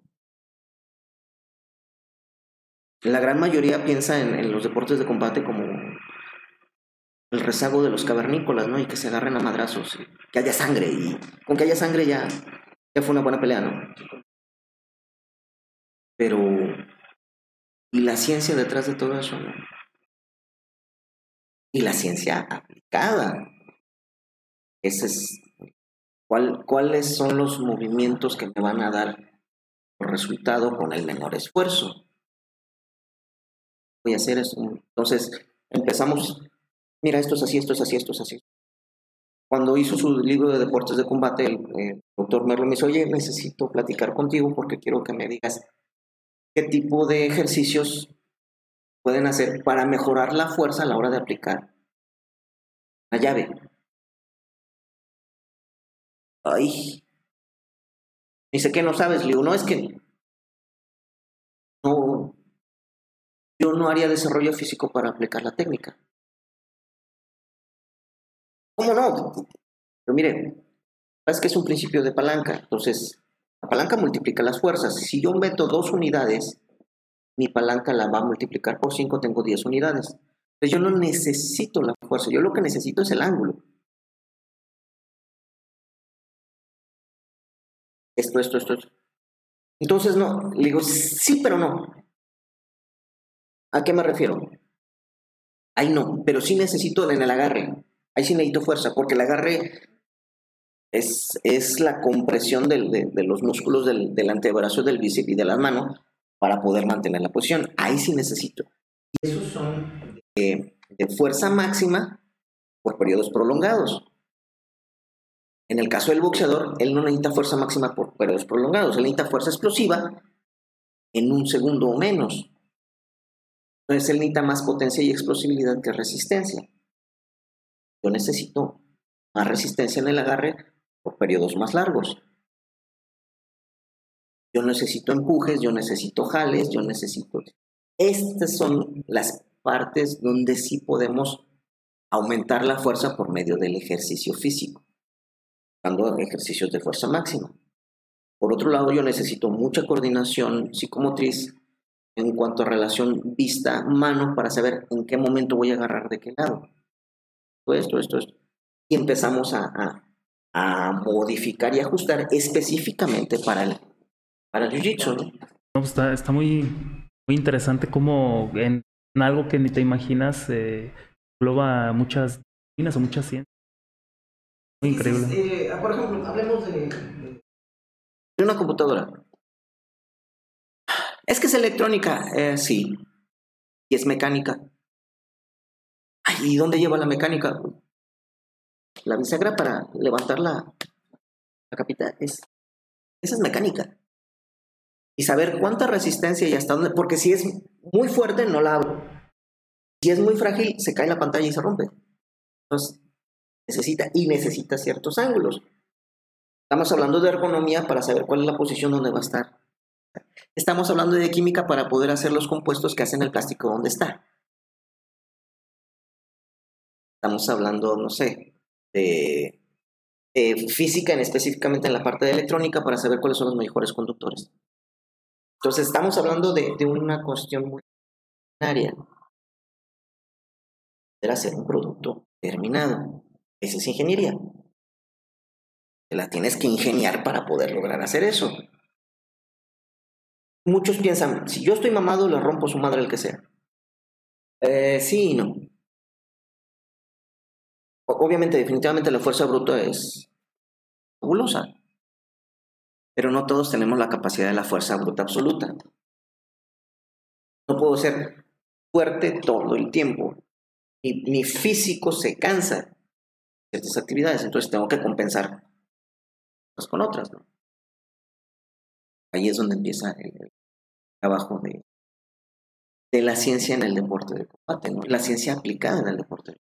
Y es lo que, lo que platicamos mucho con el centro de expertos de deporte de combate y empezar a ver los temas, ¿no? O sea, eh, yo, por ejemplo, uso este tipo de herramientas. La, la, profesora que te digo de Brasil usa otro tipo de herramientas. Hay otro chavo de Argentina otro tipo de herramientas. El Consejo Mundial de Boxeo utiliza otras herramientas. El poder ver el panorama con los demás me da una nueva visión para poder aplicar nuevos movimientos dentro de mi técnica.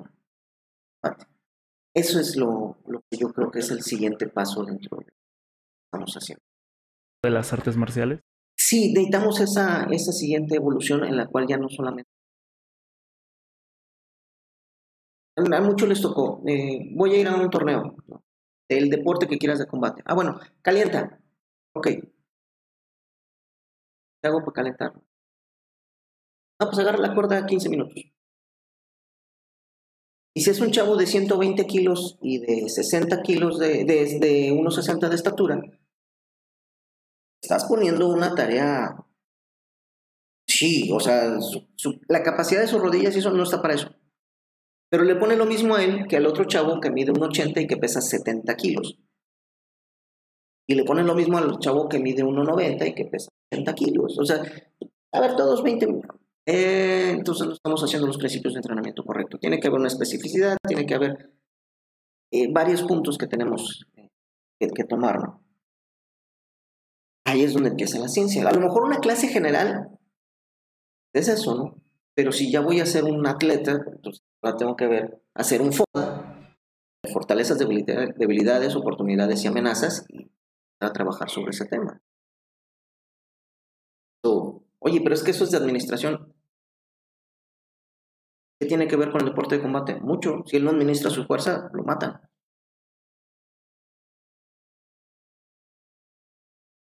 Es que él tiene que ver esto, tiene que saber, no sé, eh, tiene que saber inglés. Oye, ¿por qué tiene que saber inglés? Bueno, pues porque los grandes nombres dentro del jiu-jitsu brasileño están viviendo en Estados Unidos y o hablan portugués o hablan inglés. Pocos hablan español y cuando ellos vengan a dar un seminario o vengan a dar un curso, adivinen qué idioma te van a hablar. Y entonces estás atenido a lo que diga el traductor. Si el traductor es como los que hacen el doblaje de las películas, ¿no? Que ves que el otro se avienta un discurso de dos minutos y acá dicen, oh cielos. Y no, me cuadra, ¿no? Diga a nuestros amigos los españoles. Ándale, las flipantes aventuras. Las flipantes aventuras. Entonces, ahí tenemos. Se pierden cosas en la traducción. Entonces, tienes que conocer el idioma. Esa es otra herramienta tecnológica. Una serie de símbolos y demás que me transmiten una idea. Todo eso, todo eso se tiene que aplicar para poder seguir adelante, para poder ir evolucionando y poder sobrevivir me preguntas a mí, ese sería el objetivo. Ganar, perder, eso es incidental.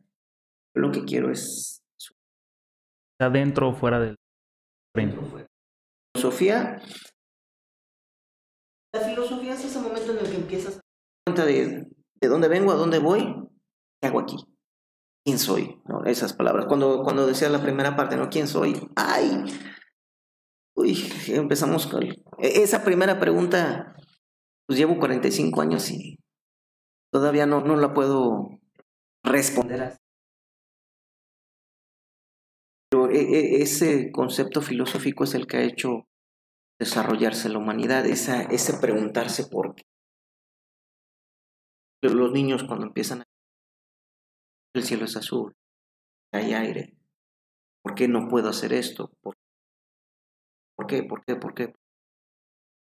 Y esa filosofía se fue desarrollando años. Y después a eso se le llamó ciencia, se le dejó decir filosofía, por cuestiones ahí que, que vieron corrupción en cuanto al concepto, no, no en cuanto a cuestiones serias, sino de que se fue degradando el concepto. Yo no. Entonces, eh, por ejemplo, muchos ahorita hablamos de Newton y de la física, pero su libro se llama Filosofía de la Naturaleza. Y él estaba hablando de filosofía de la naturaleza. No, para mí. El libro no se llamaba Ciencia de la Física, se llamaba Filosofía de la Naturaleza. De hecho, creo que estaba en latín. Entonces, posteriormente ya se empieza a hablar de ciencia, ¿no? Decían, bueno, es que la filosofía es especulativa. Ah, sí y no. hay, gente que dice, bueno, ¿cuántos ángeles caben en un alfilero? Si los... Y eh, el, problema de la filosofía especulativa, al igual que de la ciencia teórica, nos podemos aventar unas chaquetas mentales fabulosas, ¿no? yo puedo decir que, el ángulo de incidencia en la refracción de los hoyos negros con respecto a la teoría de cuerdas y, todo, ay, no mames, este güey, ¿cuánto sabe? No, especulando. Para que tú le puedas rebatir eso está muy cabrón. Puedes probarlo. De hecho, él tampoco. Es más fácil hablar de ángeles y de fantasmas, hablar de ciencia y tecnología. Mucho más. Porque el otro no me lo van a rebatir. Yo aquí empiezo a hablar, no sé, la diferencia entre un recorrido y un vector. Y eso decir, bueno, es que el vector es cuando da muchas vueltas hacia así, me va para un oye, espérate, no. Estás diciendo es el recorrido, pero ese no es el vector. El vector es la línea recta que une dos puntos. El vector es este, aunque los movimientos sean estos. Ay, ya quedé como un idiota enfrente de todos. Pero si yo hablo de los fantasmas, ¿por qué? ¿Quién me lo puede rebatir? Es que yo vi un fantasma. ¿Cómo puede ser? ahí es donde empieza. Y eso fue lo que hizo que... porque hubo muchos charlatanes que se fueron a la, a la. Empiezan a, Difíciles de demostrar. pero te oyes. eh, eh, eh, Es que cuando Interesante. la decimotercera casa de Acuario se alinea con el octavo chakra. En ese momento, tu, tu visión de, de- de- de- del arco nucleico de la teoría de cuerdas puede incidir sobre tu realidad de ir al baño, ¿no? Mames, este güey sabe un chingo. Se venden espejitos. Y lo mismo pasa con, con, con artes marciales, ¿no? Es que si tú das cuatro maromas para atrás y luego tres giros así. Hay un video, yo creo que la mayoría lo conoce, si no, les recomiendo que lo vean. Se llama Kiai, K y latina A I, Kiai Master. Y es un tipo en Japón. Él decía que, que, que hacía técnicas energéticas y entonces él les hacía así a la gente. Ah, Y sí, sí, sí, sí, sí, se ubicó. Sí. Chingada, ¿no? Y entonces eh, reta a- al que sea, creo que 50 mil yenes o 500 mil yenes, no me acuerdo. Al que lo pueda vencer porque él es invencible con su Kiai, ¿no? Y llega un muchacho de. Me imagino que debe ser artes marciales mixtas. Por el uniforme, podríamos decir Sambo, porque traía short y el kimono. Este, y firman el contrato y están en el evento y están las cámaras y empieza y le pone el primer madrazo al, al Master. Y el otro le ves la cara así de. O Sorprendido de qué está pasando. Me pegó. eh, me pegó. sea, es. Me pegó. No lo puede creer. Porque no está funcionando el Kiai Master. Ponen una zapatería. Y el tipo después siguió, ¿no? Todavía sigue diciendo, no, lo que pasa es que el problema aquí es que el otro no cree en el Kiai. Y entonces por eso mi Kiai no tiene efectividad con él. Pero si alguien realmente cree en el Kiai, sí funciona. Que, ah, sigue en la negación y en su realidad alterna. Y es feliz.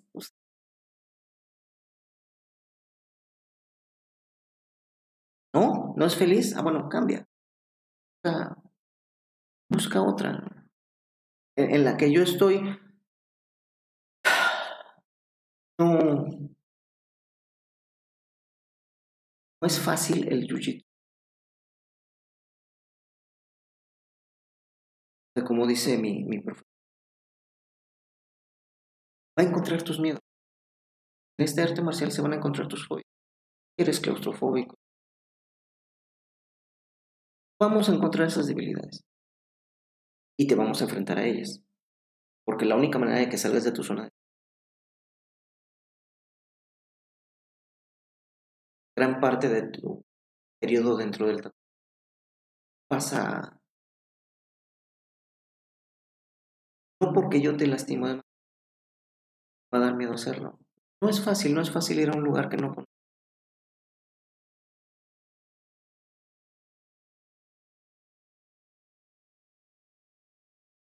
Miedo puede ser una de dos, o te vuelves muy tímido y te vuelves muy víctima. Pasa.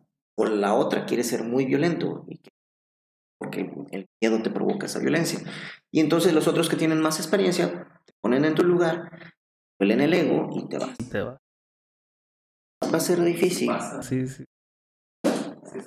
Muy común. Una historia genial. En los Gracie, eh, hicimos un rato Gracie y tienen por ahí unos documentales que se llaman Gracie in Action. Entonces, hay una historia que por ahí hay de un tipo decía que era maestro de Kempo Karate y que de un golpe podía matar a un cabrón. Entonces, llega y lo- los reta. Este tipo fue, fue, muy interesante porque él fue a ver los retos, fue a ver a otros pelear. Él era de la revista Black Belt Magazine, Estados Unidos. Y cuando los empezó a ver, no, es que aquí la están cagando, porque si aquí hubieran hecho esto, hacen así, si hubieran hecho esto. Él les empezó a decir por qué no le habían ganado a los Gracie. Y entonces los Gracie le dijeron, bueno, pues, pues pase usted, ¿no? O sea, y usted sabe cómo, cómo vencernos, pues Adelante. no, no, es que yo soy de Kempo Karate y yo si les doy un madrazo los, los mato, ¿no? Pásele.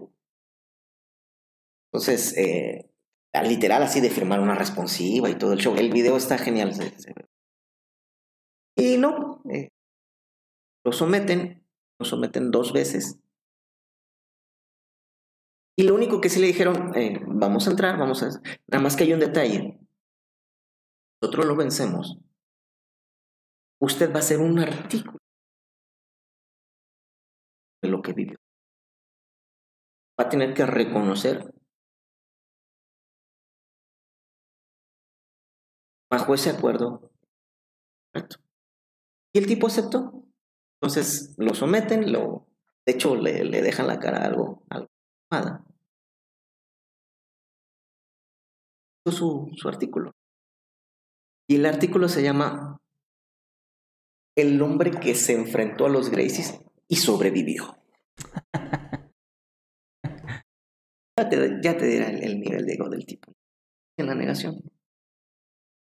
Eso lo vamos a estar viendo toda la vida, todo el tiempo. Vida. Llegues, no. Parece, no. Si cierro los ojos, no existe, no es cierto. Lo que está, está, ¿no? No sé, eh, si ahorita escribiéramos un 8 en pizarrón, borro, y lo borraste, pero el 8 no desapareció del universo, sigue existiendo el concepto 8, hay otros 8 más. El hecho de que, tú cierres los ojos a la violencia que hay en tu estado, digas, en mi colonia no hay, no hay violencia.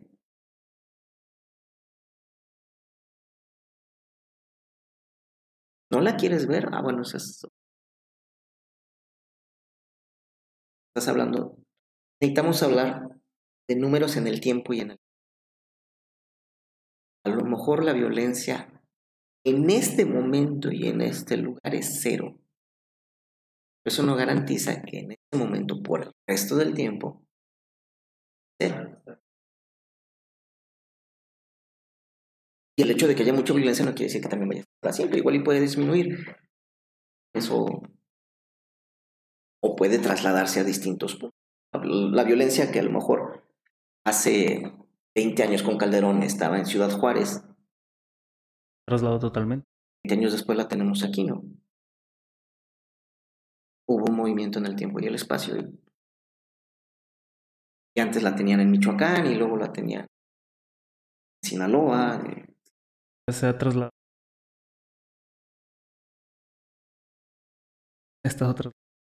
La policía nosotros hablábamos de... Ya, se empezaba a hablar de la guerra frontal al narcotráfico. Te estoy hablando todavía con Fox. Ya, se estaba empezando a, vislumbrar este detalle. Había lo que era el plan Puebla-Panamá. Se estaba viendo un crecimiento en los grupos delictivos de narcotráfico, de, pasar de, de, ser dos grandes carteles a ser muchos más pequeños que estaban en... en... Ya se empezaba y se empezaron a hacer unos operativos que se llamaban Operativo Metropolitano. Y se decía, ¿sabes qué? Es que la bronca en esto es, eh, vamos a llegar a una ciudad y vamos a atacar frontalmente al narcotráfico y a la violencia. Sí, pero va a haber el efecto cucaracha. Echas a la cocina y ahora vas a tener cucarachas en la recámara. Luego, si le echas en la recámara, vas a tener en la sala. Y si le echas en la sala, se van a ir a la cocina porque están huyendo de amenaza, ¿no? Yo llego con toda la fuerza en una ciudad, se van a ir a los alrededores. Necesitaría hacer un, un, todos los frentes en todo el tiempo, pero eso implica mucho. Mucho personal, mucho dinero, mucho y mucho costo político. En cuanto a la gente va a decir es que estás quitando libertades, ¿no? La gente quiere, quiere eh, seguridad, pero no quiere que le revises el carro. ¿Por qué me lo vas a revisar si yo no soy delincuente? Sí, pero yo no sé quién sigue así, quién no. Yo reviso todos. Es que no quiero retenes porque atentan a mi libre tránsito. Es como vehículos. Es que los policías no hacen nada por la violencia. Sí, pero si yo agarro cachetadas a un cabrón, dices que estoy abusando de sus derechos. Y a lo mejor en algunas cosas tiene razón, pero están generalizando. Como hay policías buenos, hay policías malos, hay policías mediocres, hay, ciudadanos buenos, hay ciudadanos malos, hay ciudadanos mediocres. Pero para saber cuál es cuál, la ley lo que busca es eso, o sea, pues una justa medianía. la ley dice que pero hay gente que sufre mucho y que se agarra un bolillo. Ah, bueno, es que eso es distinto. Pero es que no puedo hacer una ley para cada quien.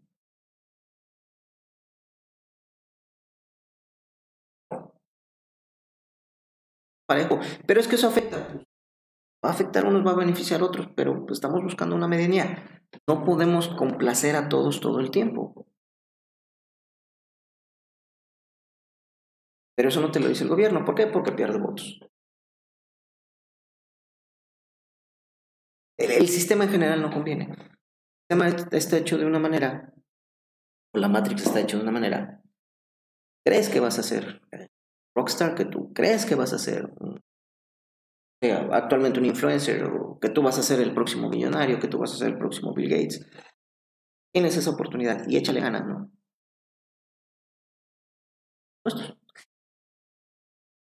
Ah, no, y ahí vas, y le das ganas, y, te, otros están en su tema, que también tiene sus pleitos y demás, también hay sus luchas de Esa es la naturaleza del ser humano, ¿no? Lucha constantemente y nuestra supervivencia. Tener una casa me garantiza un techo donde a defender de las inclemencias y de las otras personas. Por eso es que le pongo puerta. Meta. Y es nuestra naturaleza humana. Yo quiero mi lugar, mi territorio. No somos los únicos. Los perros buscan su territorio, marcan su territorio. La mayoría de los animales mamíferos no sabría de los La mayoría de los mamíferos tienen su territorio y lo marcan como tal. Aquí no pasas. Ponen sus límites.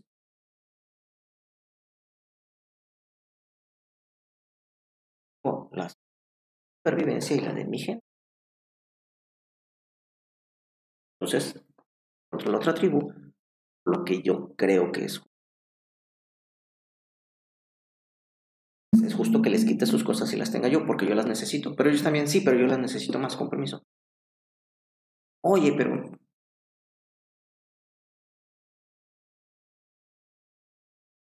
También defiendo mucho. Muchos atacan a en caos total.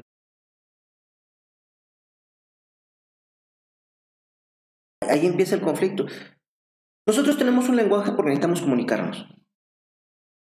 Yo necesito comunicarme para decir que tengo hambre, que tengo frío, que tengo sueño. mis necesidades. Digo, ya después, bueno, también para ver cuáles tienes tú, ¿no? pero a lo mejor me voy a ir mal, pero no es cuáles tienes tú porque me interesas tú, sino porque igual y podemos intercambiar. Yo tengo algo que me sobra, tú tienes algo que te sobra, pero a mí me falta y a ti te falta este. es el intercambio. Una cuestión de conveniencias. Ciertas personas, alianzas comerciales, alianzas políticas, alianzas con otras tengo afectos. Pero si tú me preguntas, oye, ¿tú tienes afecto con John Soderman de Ohio, que vive... Lo conoces, ¿no? En mi vida lo he visto. ¿Lo quieres? Yo quiero a mi mamá, yo quiero a... Ah, no, yo quiero a... Eso los... Tengo un lazo afectivo. ¿Por qué? Porque todo el tiempo con ellos. Del otro lado de la ciudad, que vive por Delta,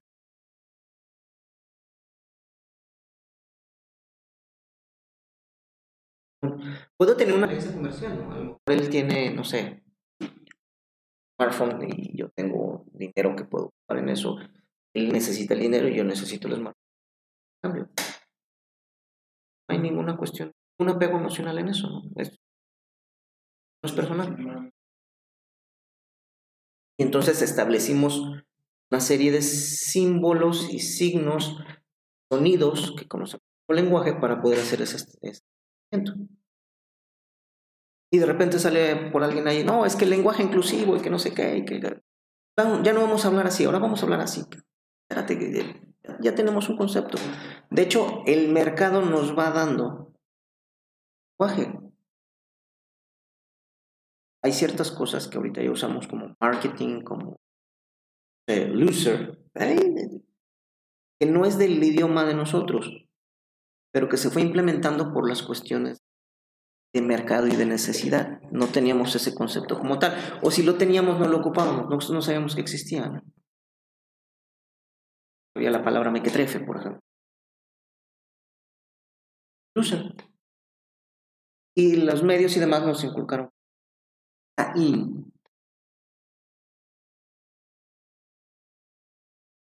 son los que lo promueven y nosotros lo aceptamos. Tú, lo, tú, tú, lo, tú lo agarras, ¿no? O sea, ¿sí? y, y, tú la pones. Él, él busca su, su, su beneficio y tiene. Son sus necesidades.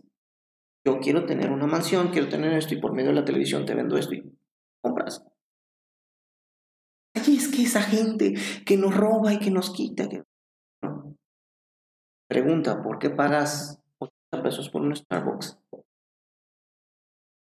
Oxxo. O es más, ni siquiera pagas en el Oxxo. ¿A tu café?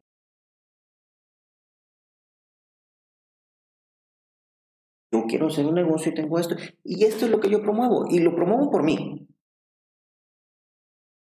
Pero también quiero que pruebes esto. Algo nuevo. ya iban dos puntos a favor, ¿no? Y más de uno va a decir, no, es que está, no sé, está abusando de los pobres campesinos de... Cruz, de...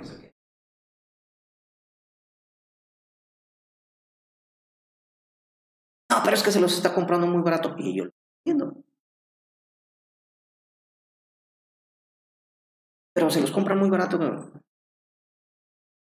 Aprendan a negociar su precio.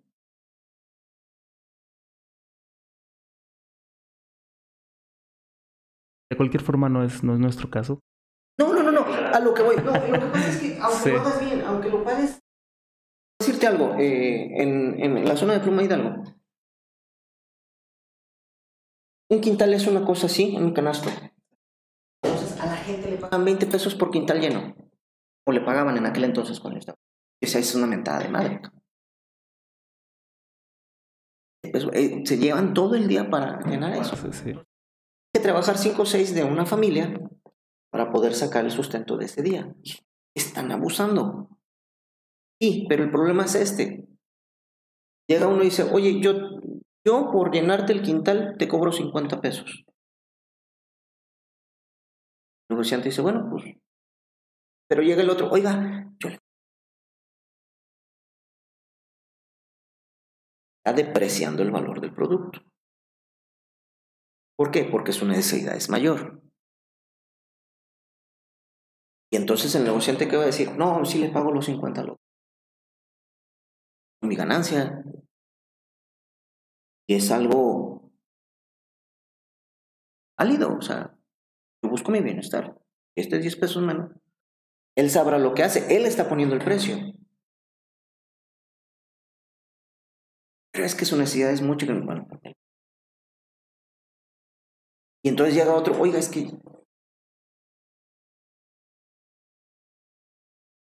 todos se pusieron de acuerdo y se estándar de 30 al día.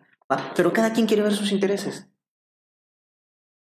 Es un campesino dice, no, yo cobro los 50 porque esto vale. Pero otro dice, no, yo pago 30, aunque trague menos que él, no garantizo el trabajo.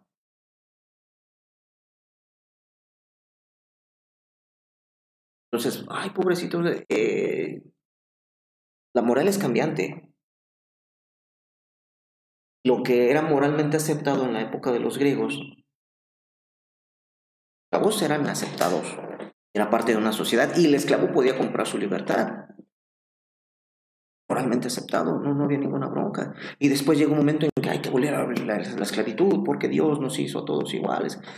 y moralmente se volvió malo tener un esclavo. Actualmente, a ver, ve y di en media calle que tienes eh, gente esclavizada.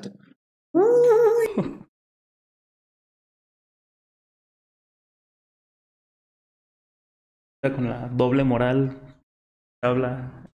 De la zona del istmo, yo me considero ismeño. Y en la zona del istmo existe algo que se le conoce como el mushe. Mushe es una palabra en zapoteco para las personas, hombres que se sienten mujeres. Entonces, yo vi mushes toda mi vida. Toda la vida, ¿no? En otros lugares no. Está mal visto. En, Jalisco, que mi padre es de Jalisco, me tocó ver a un, muchacho que le y, y le puso por joto, ¿no? porque se le ocurrió vestirse de mujer en una fiesta y les era su preferencia, pero allá no estaba permitido. En mi rancho les vale madre, ¿no? La, gente, los cabrones estos, los muchos andan como si nada. Y nadie hacía pleito. Y yo vi los dos mundos, ¿no? ¿Por qué? Porque mi madre era de un rumbo, el otro, y tuve que conocer los dos. Me preguntas a mí, yo no tengo ningún inconveniente con un cabrón se quiera vestir de mujer o se sienta mujer. Es, nunca es su detalle, ¿no? de repente, de repente era así, de te veían y te mataban. Después fue mal visto, socialmente rechazado. Después pasó a ser algo de lo que no se hablaba, pero fue ignorado. Se, llevó al ostracismo. Llegó un momento en que se aceptó. Tenemos hombres y mujeres y tenemos estos de repente sale la marcha del orgullo gay. LGBT. Okay. No, primero, todavía estamos en la zona gay. Todavía no llegamos hasta allá. Entonces, eh, empieza un problema porque, bueno, define el concepto orgullo. ¿Qué es el orgullo? Bueno, el orgullo es esa satisfacción ante algo adquirido. A mí me da orgullo haber sido egresado de la primera generación de la Policía Federal de Preventiva, anteriormente Policía de Caminos. ¿Por qué? Porque 500 mil metieron papeles, mil ingresamos y de esos unos 300 terminamos la, carrera. Nada más que como políticamente decían que solamente los mil mejores iban a llegar, pues el resto lo llenaron con militares y en la generación se ven mil. Pero de esos mil no todos terminaron la, la carrera. Algunos fueron gente que inicio no los aceptaron, pero después los, llamaron para relleno y algunos fueron militares para que se viera la foto de mil, porque la política decía que iban a haber mil policías en esa generación. Pero a mí me da orgullo, me da orgullo que estuve rompiéndome la madre por un año. A algunos les da orgullo haber hecho un negocio. Orgullo ok, me da, me da orgullo mi preferencia sexual, ¿y dónde quedo en eso? ¿Dónde está el, Porque es una sensación, yo tengo el, Yo prefiero hombres o yo prefiero mujeres, no le veo dónde está el orgullo, esa es una cuestión de, elección. Si algo adquirido como... No, no es... Si tú me dices la marcha por el orgullo de la adquisición de los derechos legales de las personas gays dentro de la sociedad mexicana, ah, bueno, cambio la historia. Ah, ¿Por qué? Porque hubo todo un movimiento social político a empezar a reconocer su identidad legal dentro de la sociedad. Ahí cambia el concepto. Ok, felicidades. ¿Por qué? Porque eso implica toda una lucha legal, toda una lucha de movimientos sociales para ir. Pero yo, no haría una marcha porque me gusta. Porque no fue algo que yo escogí. Y así me gustó. Y luego ahora, bueno, es que ahora ya no nomás hay gays, ahora hay LG. Ya no gays. Ahora hay. Ahora hay transvestis, ahora hay esto, hay no binario. Ahora hay este heterosexuales con capacidades diferentes, hay heteroflexibles, hay y empieza toda una serie porque cada quien quiere su propia definición. Quiero unas leyes que solamente apliquen a mí, no a los demás. Entonces, yo quiero, yo quiero cuidar a los limanitos. quiero que el gobierno me dé dinero para cuidar animalitos. Animalitos tú, ya, pues tú. No, pero es que el gobierno me tiene que dar para que porque esos animalitos no tiene quien los cuide. Y otro quiere, sé, quiero que me den el aborto gratis. Y está bien, entiendo sus razones. No las justifico, entiendo sus razones. El que quiere tener un albergue para animales tiene sus razones. Y son tan válidas que por eso las expone. Y el que quiere el aborto gratis, mismo. Y el que quiere una cirugía de cambio de sexo gratis, también tiene sus razones. Y yo, no sé, yo, yo quiero que me paguen una beca al extranjero por los próximos 20 años en Brasil para estudiar Jiu-Jitsu y tengo mis razones. Son buenas, digo, para mí son buenas. Pero para que el gobierno desembolse esa cantidad, ¿dónde está el intercambio en la transacción? Y obviamente el gobierno a la vez, si me va a dar dinero es porque quiere una ganancia al respecto. Ahí es donde la gente no está cachando tenemos ese concepto de que es mi papá y me tiene que dar. Obligación. Pero no me importa de dónde lo saque. No me importa cómo adquiere mi papá el dinero. Yo lo que quiero es que me... Y yo puedo gastarlo en lo que se me dé mi chingada gana y no tengo que darle razones. Pedo. No. Si él te da, tú le tienes que dar de vuelta yo te doy dinero, tú me vas a dar algo a cambio. Hay una serie de transacciones, porque somos egoístas. Un niño, a un niño de tres años, dale una pelota, se va a poner a jugar.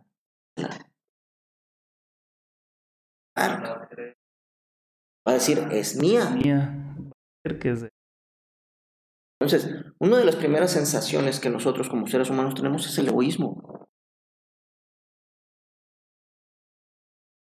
Yo primero, y, digo, es válido. Por supuesto que primero voy a ver por mí. Yo por eso aprendí a defenderme, porque no quiero un acto egoísta. Parte. Ahora yo doy clases. Acto egoísta de mi parte. Cobro. Algo a cambio. A defenderte. Esto ya vi que podemos tener un intercambio en el cual tú me das unas cosas, yo te doy otras. Tiene un equilibrio. Egoísmo. No, no puedo destruir mi ego. No, no puedo. No puedo dejar de ser yo.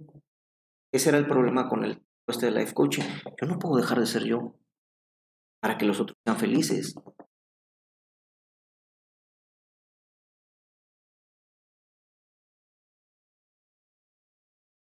Yo te voy a dar, no sé, ahorita Javier necesita 500 mil pesos. Voy a ir, voy a vender mi casa, voy a vender mi carro, voy a vender todo. Tú tengas el dinero que tú necesitas. Tú. Ahorita lo importante es que él sea feliz. ¿Ok? Ahora ya me quedé sin casa y me quedé sin carro. Y después digo, oye Javier, fíjate que ahora yo necesito esto, vende tus cosas, a decir, no, vete nada, cabrón. Mía, Oye, pero yo te digo, ¿Eh? Es que qué gacho eres, ay, es que no me quieren. Carnal, si tú no ves por ti.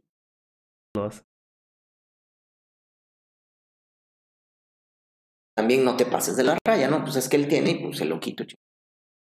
Paso. Es que quiero y puedo y me da la gana y él se deja. Ah, bueno, pues entonces toma en consideración, que un día uno no se va a dejar. o te pone un madrazo o te pone un balazo y te quita. No, es que cuenta que si tú te metes a la casa de él y él te mete un balazo, hubo uno fabuloso de, Aguascalientes que se metió a robar a dos ancianas y entonces dan un sartenazo y lo matan. no. Este, y sacan a la hermana, creo que es. No, es que él robaba, pero no le hacía mal a nadie. Y ellas le pegaron. Oiga, es que se metió, traía un cuchillo. Sí, pero nomás las usaba para amenazarlos. No tenía. matar. Ahora resulta que era una blanca paloma, ¿no? Te metes a donde no es tuyo. Pero ahorita se ha tergiversado tanto, o sea, se ha hecho tan moldeable la, la ética y la moral. Las cosas, ¿no? Lo que decíamos, la moral es cambiante, ¿no? Ahora, ahora es aplaudido. No sé, X. Estaba viendo el otro día un, un, no sabía si reírme, si, si cabronarme. Que decía eh, el 90% de los heterosexuales no le quieren hacer sexo oral a un transexual porque son homofóbicos. Sí, también. O sea que ahora, para no verme homofóbico, yo tengo que. Darlo. Y, tengo que poner, oye, pero yo no quiero. Sí, pero es que eso es homofobia. Llámalo como quieras, yo no quiero.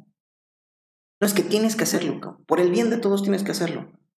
Ah, bueno, por el bien de todos, pues nada más dejémoslo en hombres y mujeres, ¿no? Género masculino y femenino, por el bien de todos.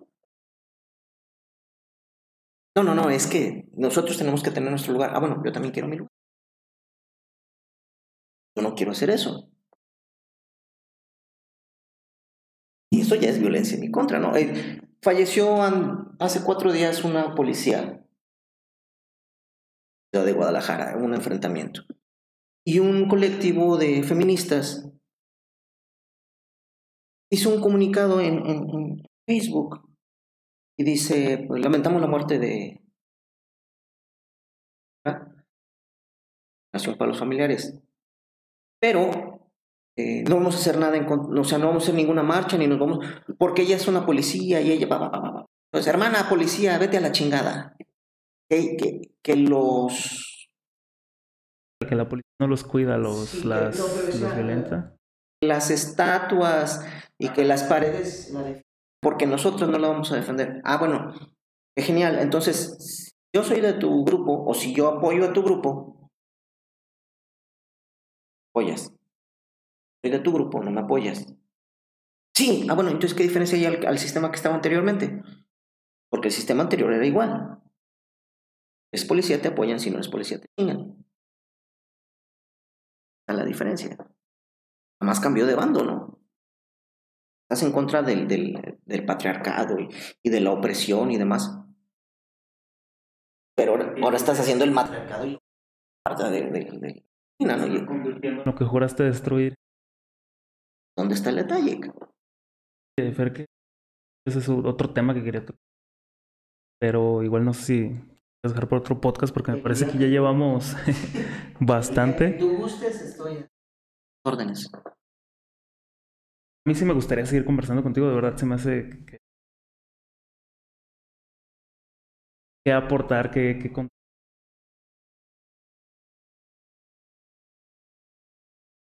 Por supuesto. Y tocar a lo mejor esos temas. Con muchísimo gusto. Entonces, seguimos platicando. Pues lo, lo que pueda aportar. Justo a mí me sirve muchísimo. También te digo, esto es un intercambio.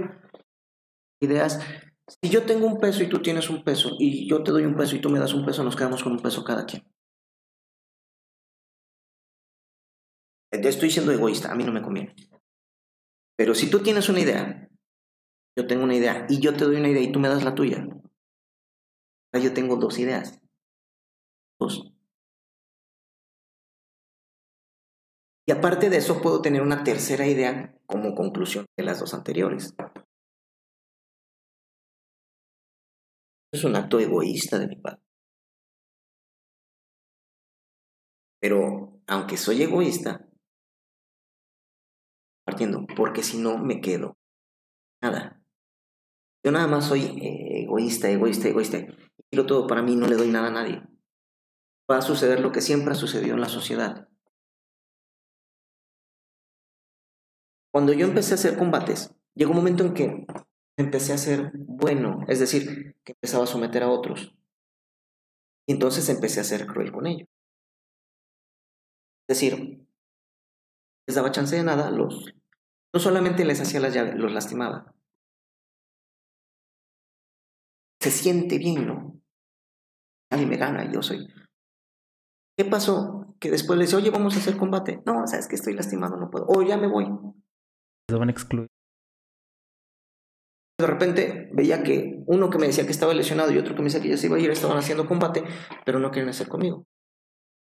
Oye, vamos a hacer. No, es que no. Me voy. Empecé a rezagar. Y dije, bueno, tengo un problema. Si yo no comparto, sacan del grupo.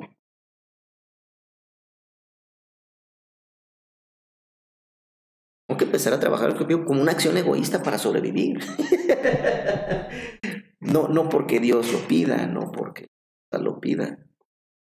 Yo lo necesito. Yo de ti. Eh, yo no tuviera alumnos, no habría una academia. Si no hubiera una academia, yo no tenía un. Entonces, no importa cuánto sepa y cuánto. Y si yo me empiezo a generar violencia para quitarle a los demás, hay un momento en que los demás se van a organizar, me van a quitar y me van a matar.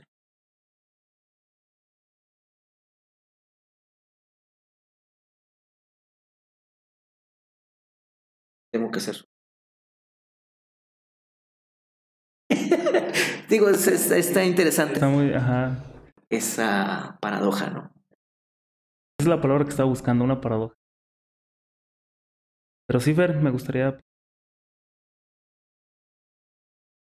Ahora sí que no sé cuánto me tarde editando los videos para poder subir.